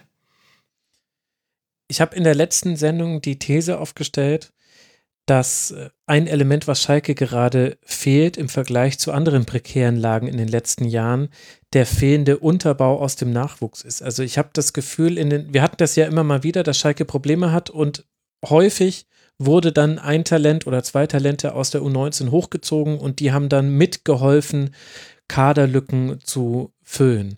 Und wir haben zwar Boschduan und Schau und, und ein paar andere Namen, die man da nennen kann, aber würdest du dem zustimmen, Philipp, dass das auch noch mit dazu kommt? Weil früher war das ja ein, ein Asset, ah, mir fällt gerade kein besseres Wort dafür ein, ich möchte nicht das ja, Wort verwenden, aber äh, ein ganz wichtiges Reservoir für die Profimannschaft. Genau.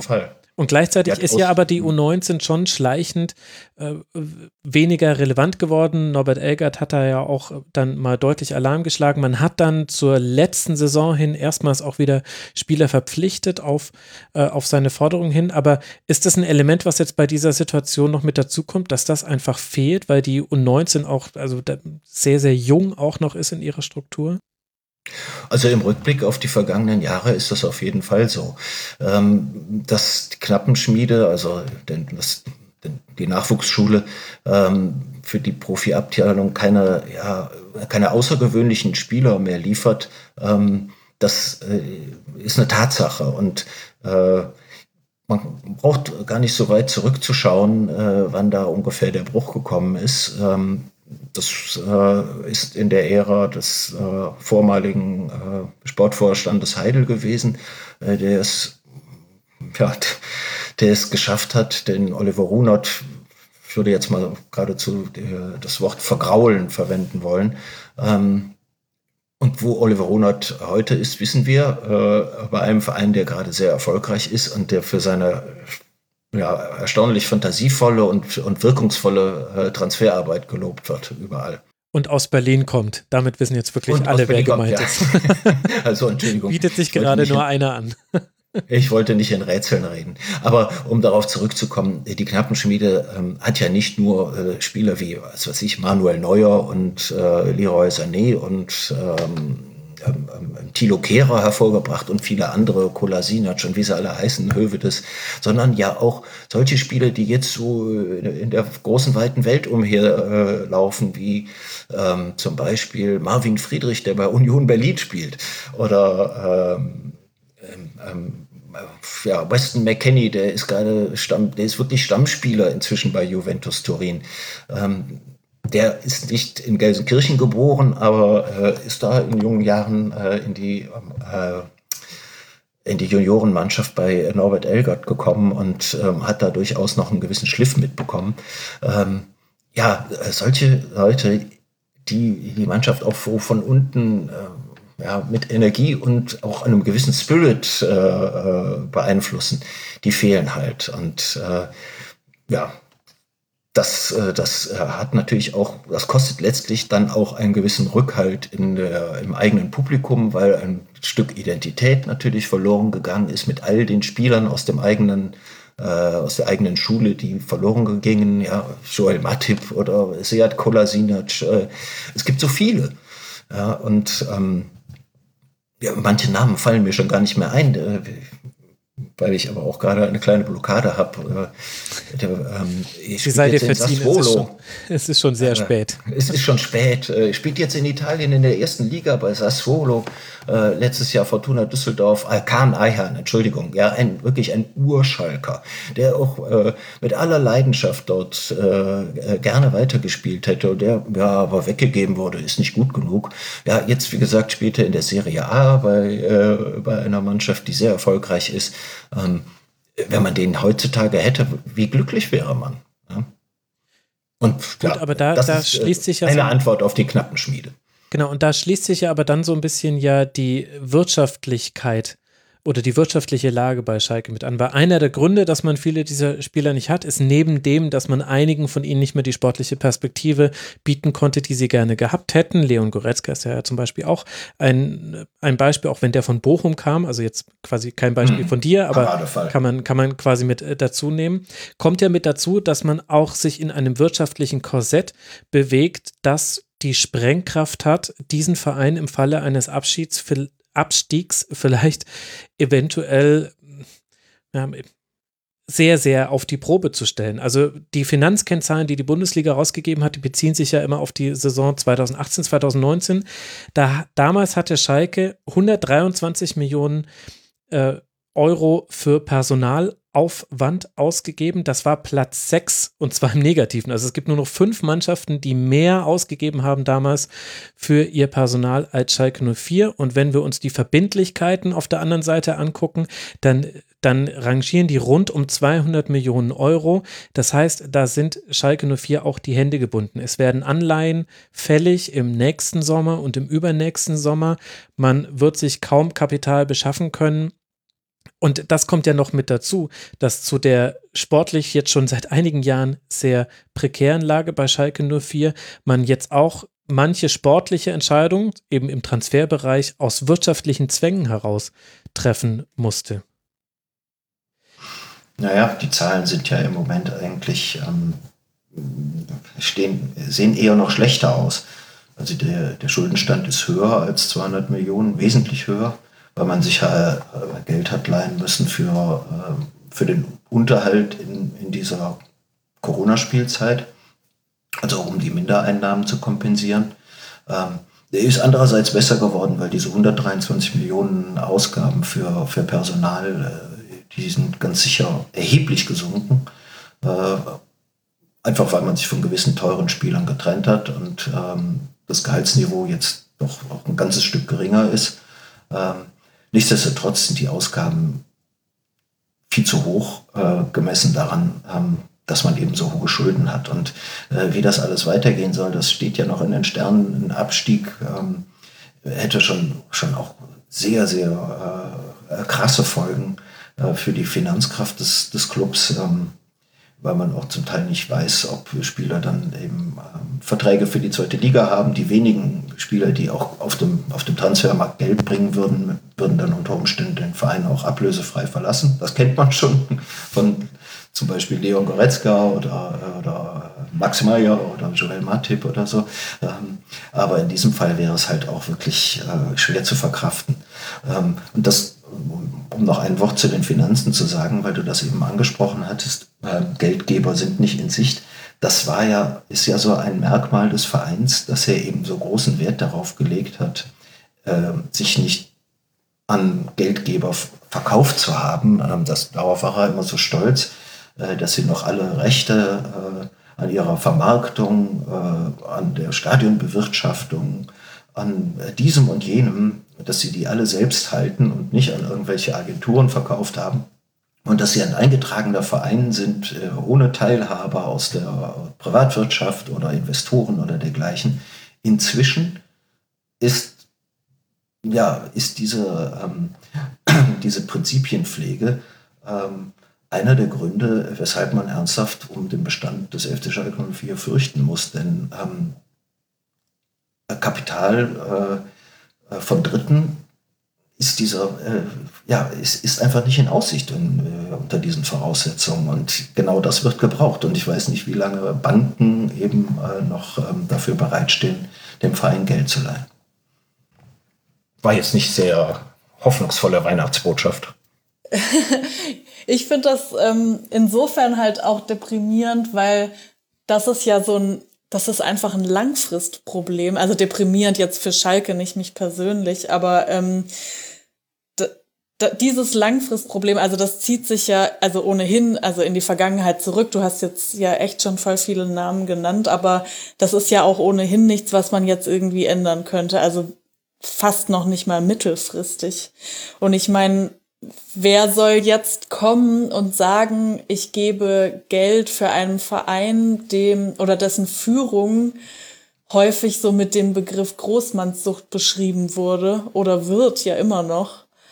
oder auch mit so einer gewissen, ja, wirtschaftlichen Inkompetenz. Also das schwingt ja schon viel mit, gerade so bei den, äh, bei den Transfers, dass, dass man auch irgendwie nicht nur Spieler ablösefrei, sondern zu billig hat gehen lassen oder irgendwie zu viel Geld ausgegeben hat für Leute, die dann irgendwie kaum im Einsatz waren oder nicht besonders effektiv waren oder das, also was, was gibt's für eine, für ein wirtschaftliches Vertrauen an einen, an einen Verein, außer dass er so eine gewisse Marke darstellt, aber die bröckelt ja, also, und das, also dazu kommen ja dann auch noch so Sachen wie Tönnies und so.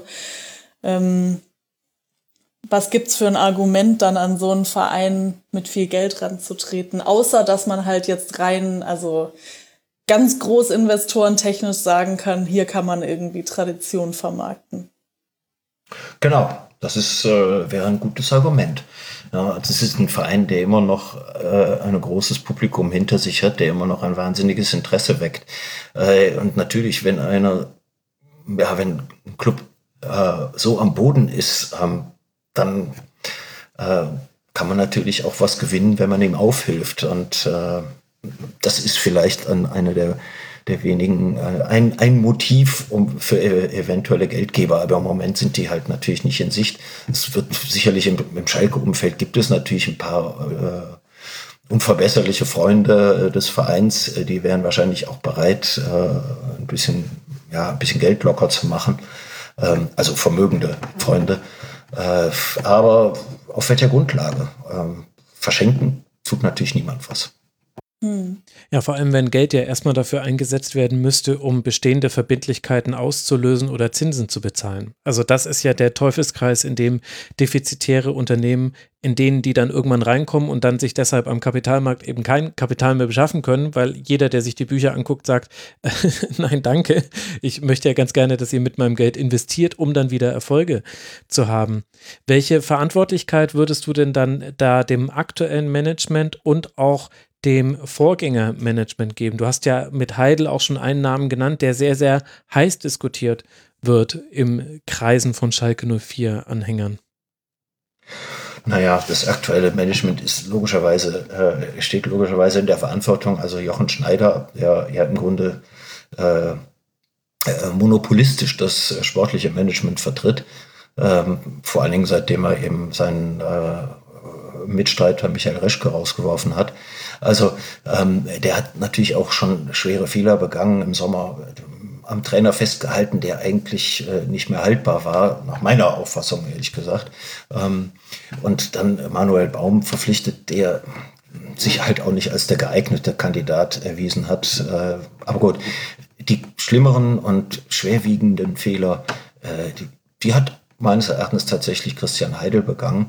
Äh, das ging damit los, dass er bei Amtsantritt ähm, so eine, äh, eine, ja, eine Morgengabe erhalten hat von seinem Vorgänger Horst Held, nämlich äh, Leroy Sané, äh, der dann äh, für 50 Millionen Euro zu Manchester City wechselte. Und diese 50 Millionen Euro, ähm, ja, die hat der äh, Herr Heidel halt eben mal geradewegs aus dem Fenster geworfen für Spieler, die teuer waren und es nicht gebracht haben. Also um es mal halt sehr einfach auszudrücken.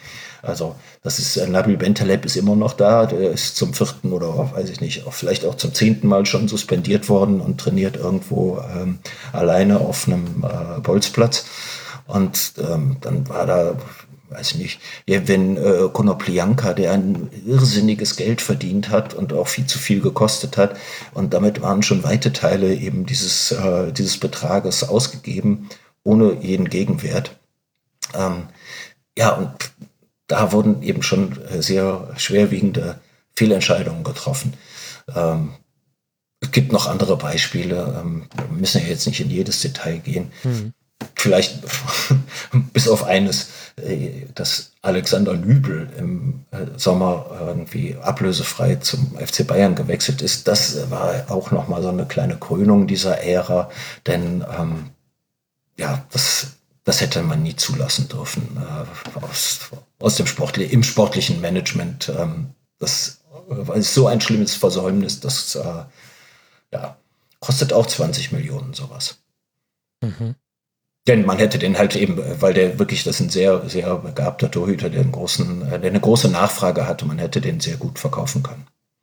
Mhm. Ja, klar. Und Wenn der Vertrag frühzeitig verlängert worden wäre, was jederzeit drin war. Das ist ja das eigentlich Paradoxe, dass, ähm, dass aber trotz dieser klaren Fehler immer wieder Geld reingekommen ist. Man hat ja zum Beispiel auch Thilo Keram an Paris Saint-Germain verkauft.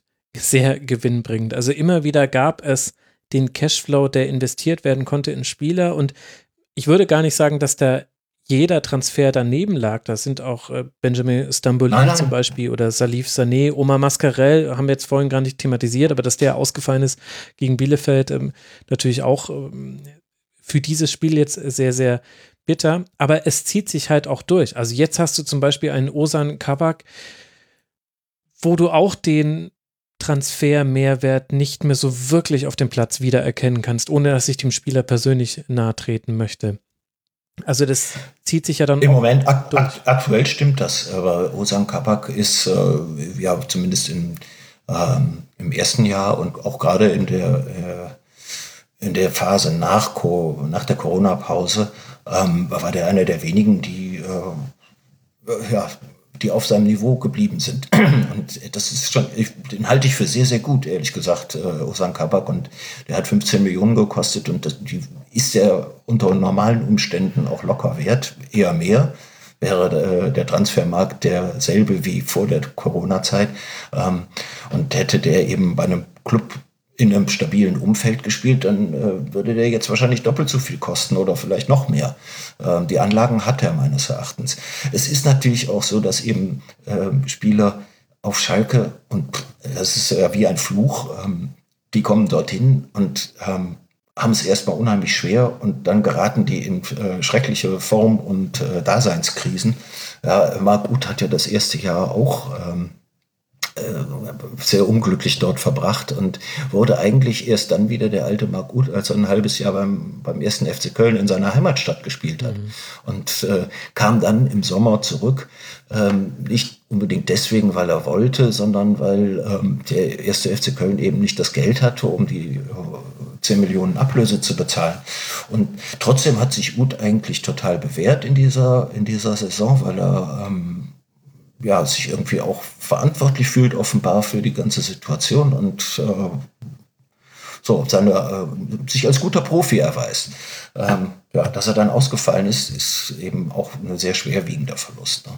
Also, um Christian Heidel zumindest in einer Beziehung in, in Schutz zu nehmen, äh, die Transfers äh, des zweiten Jahres waren wesentlich besser. Da kam eben Sané, da kam Ut, da kam Mascarell. Das war prima. Ähm, nicht prima war, dass dann obendrein noch auf Wunsch von Domenico Tedesco äh, Sebastian Rudi verpflichtet wurde, den man gar nicht brauchte, weil man auf dieser Position bestens versorgt war. Da gab es ja eben auch noch McKenny.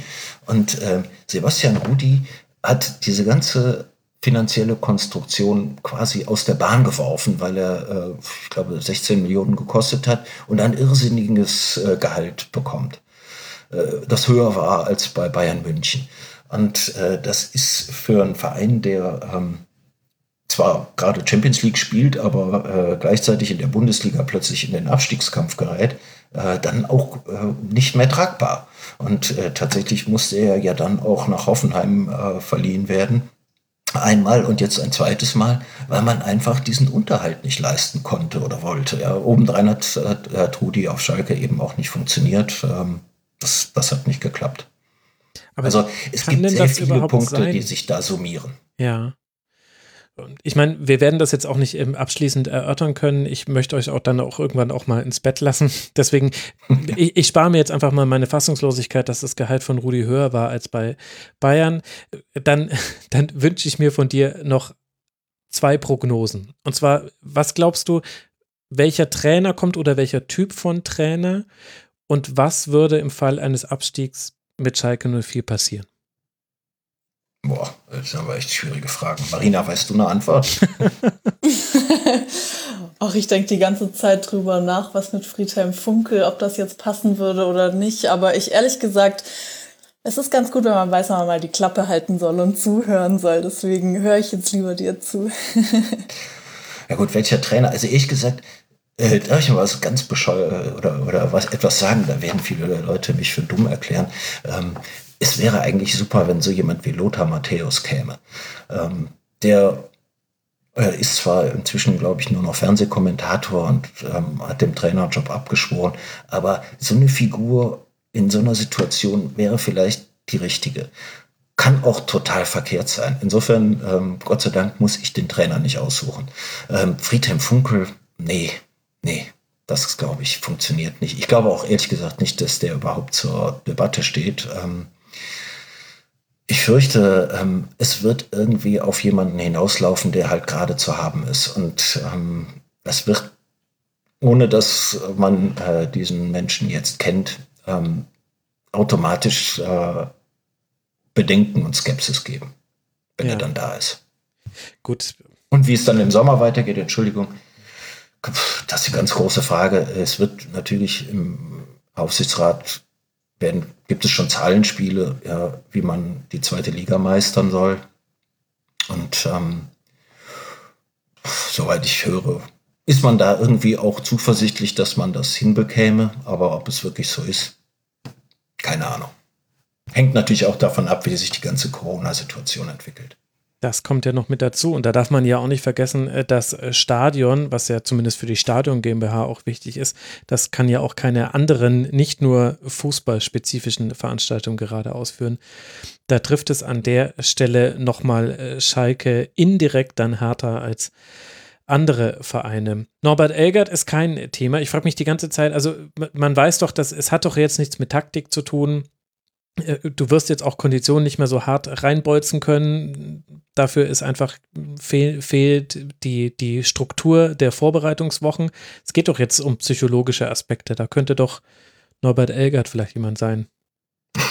Den hat man aber im Laufe der Geschichte, denn der ist ja schon sehr ich lange weiß. da, ähm, schon öfter gefragt, weil Not hatte Schalke ja auch schon öfter. Äh, die waren noch nicht so akut wie jetzt. Äh, so schlimm war es das letzte Mal vor, hm, Moment, 40 Jahren ungefähr oder 30. Ähm, ja, aber Norbert Eggert würde es nicht machen. Der will es nicht machen. Und mhm. inzwischen fragt man ihn auch nicht mehr. Also ich denke auch, es müsste eine Autorität sein, äh, die sich zugleich eben auf, äh, auf eine gewisse Psychologie versteht. Mhm. Und dann müssten halt vielleicht eben Ut und Paciencia wieder gesund werden. Das sind nur zwei Spieler, mehr sind es gar nicht, ja. Aber die wären könnten eventuell helfen, dass, dass, Schalke doch mal ein Tor schießt. Und wenn sie mal ein Tor schießen, schießen sie vielleicht sogar ein zweites und gewinnen plötzlich bei. jetzt jetzt fängst du an zu träumen. es ist immer möglich. Ja, das, ja, ja. das, ist eigentlich das, was ich sagen will. Ähm, es ist noch nicht vorbei. Es ist immer möglich. Und ich meine, es sind 13 Spiele. Also 16. werden ist auch schon ein Ziel. Und, und diese Stevens-Variante, die hältst du für ausgeschlossen? Weil er ja so, jetzt auch noch äh, mal so kryptisch war. Er war kryptisch, ich glaube, das war nur ein Spaß. Ich glaube, das hat er da gesagt, kokettiert, oder? Ja, nein, er hat, er hat gerne einen Spaß gemacht, um uns äh, Journalisten irgendwie ein bisschen rätseln zu lassen. Ähm, ich glaube, er ist einfach zu weit weg jetzt auch vom Trainerberuf gewesen und will das auch nicht mehr. Und das strengt den auch total an. Ähm, das war letztes Mal, als er da für Tedesco eingesprungen ist äh, und die Situation beileibe nicht so prekär war wie jetzt, ähm, war es für ihn schon sehr, sehr mühsam. Und er war wirklich erschöpft äh, nach gerade mal drei Monaten Saison. Äh, noch nicht mal, es waren zweieinhalb, glaube ich, oder zwei. Ähm, ja, das hat ihm gereicht. Ich kann mir nicht vorstellen, dass der außer die, ausgerechnet dann auch unter diesen deprimierenden Bedingungen in den, in den leeren Stadien äh, jetzt nochmal 21 Bundesligaspiele betreut das ist, glaube ich, zu viel verlangt. Hm. Wir werden es beobachten, wie es auf äh, Schalke weitergeht. Was anderes bleibt uns allen ja gar nicht übrig, liebe Hörerinnen und Hörer. Erstmal gibt es jetzt noch ein weiteres Spiel, ein Pokalspiel. Man hat mit dem Erreichen der zweiten Pokalrunde kalkuliert, also wenigstens da ist man im Soll. In Ulm wird der FC Schalke 04 antreten und dann geht es nach der kurzen Pause weiter bei Hertha BSC. Das haben wir jetzt auch schon mehrfach angesprochen. Und dann werden wir ja wissen, wer es auf der Trainerbank richten soll. Und man kann froh sein, dass man selbst nicht emotional involviert oder gar in Amt und Würden ist bei Schalke 04. Ich glaube, das hat man bei uns allen dreien herausgehört. Dass es, es ist eine wahnsinnig vertrackte Situation, aber auch die Konsequenz aus einer Reihe von Fehlentscheidungen, die sich über Jahre hinweg ziehen und dann bekommt man manchmal dafür auch die Quittung. Ich danke euch beiden sehr, dass ihr trotz aller auch äh, zum Teil technischen Umstände jetzt äh, so lange zur Verfügung standet. Es tut mir leid, dass es jetzt schon Montag ist in dieser Sekunde. ähm, ich hoffe, ihr verzeiht mir und kommt vielleicht trotzdem mal wieder. Es hat großen Spaß gemacht. Ganz danke dir, ganz großes Danke dir, Marina Schweizer vom Deutschlandfunk, at Swissmari auf Twitter. Danke dir, Marina, dass du mit dabei warst. Vielen Dank, dass ich da sein durfte. Sehr gerne. Und ebenfalls herzlichen Dank an Philipp Seldorf von der Süddeutschen Zeitung. Danke dir, Philipp, dass du uns nicht nur bei Schalke 04, sondern auch bei so vielen anderen Vereinen mit deinem Wissen zur Seite standst. Sehr gerne. Vielen Dank, hat Spaß gemacht. Aber jetzt habe ich Durst. Ja, das, das ich mache jetzt mal eine Flasche Bier. Ich mache jetzt mal eine Flasche Bier auf. Das kannst du machen. Und dann werde ich in diesem, in diesem Sinne noch drei Podcasts empfehlen für die Hörerinnen und Hörer für die kurze Weihnachtspause. Ihr könnt bei Deutschlandfunk Deutschlandfunk Kultur in der Breitbandsendung eine sehr gute Folge über Plattformkapitalismus erobert den wilden Podcast-Westen hören. Da geht es auch viel um Spotify und das ist ja auch für den Rasenfunk sehr wichtig. Ihr versteht da vielleicht unsere Position dann besser nach dem Hören dieser Folge. Dann empfehle ich euch auf ein Bier mit ihrem Jahresrückblick, wenn euch Spiele interessieren. Und Flutlicht an. Die liebe Mara Pfeiffer hat einen eigenen Podcast und da habe ich immerhin schon mal geschafft, die erste Folge mit Steffi Fiebrich zu hören. Die mag ich, mag ich euch sehr ans Ohr legen. Und in diesem Sinne, bleibt gesund, liebe Hörerinnen und Hörer. Wir hören uns spätestens 2021 wieder. Bis dahin, macht's gut. Ciao.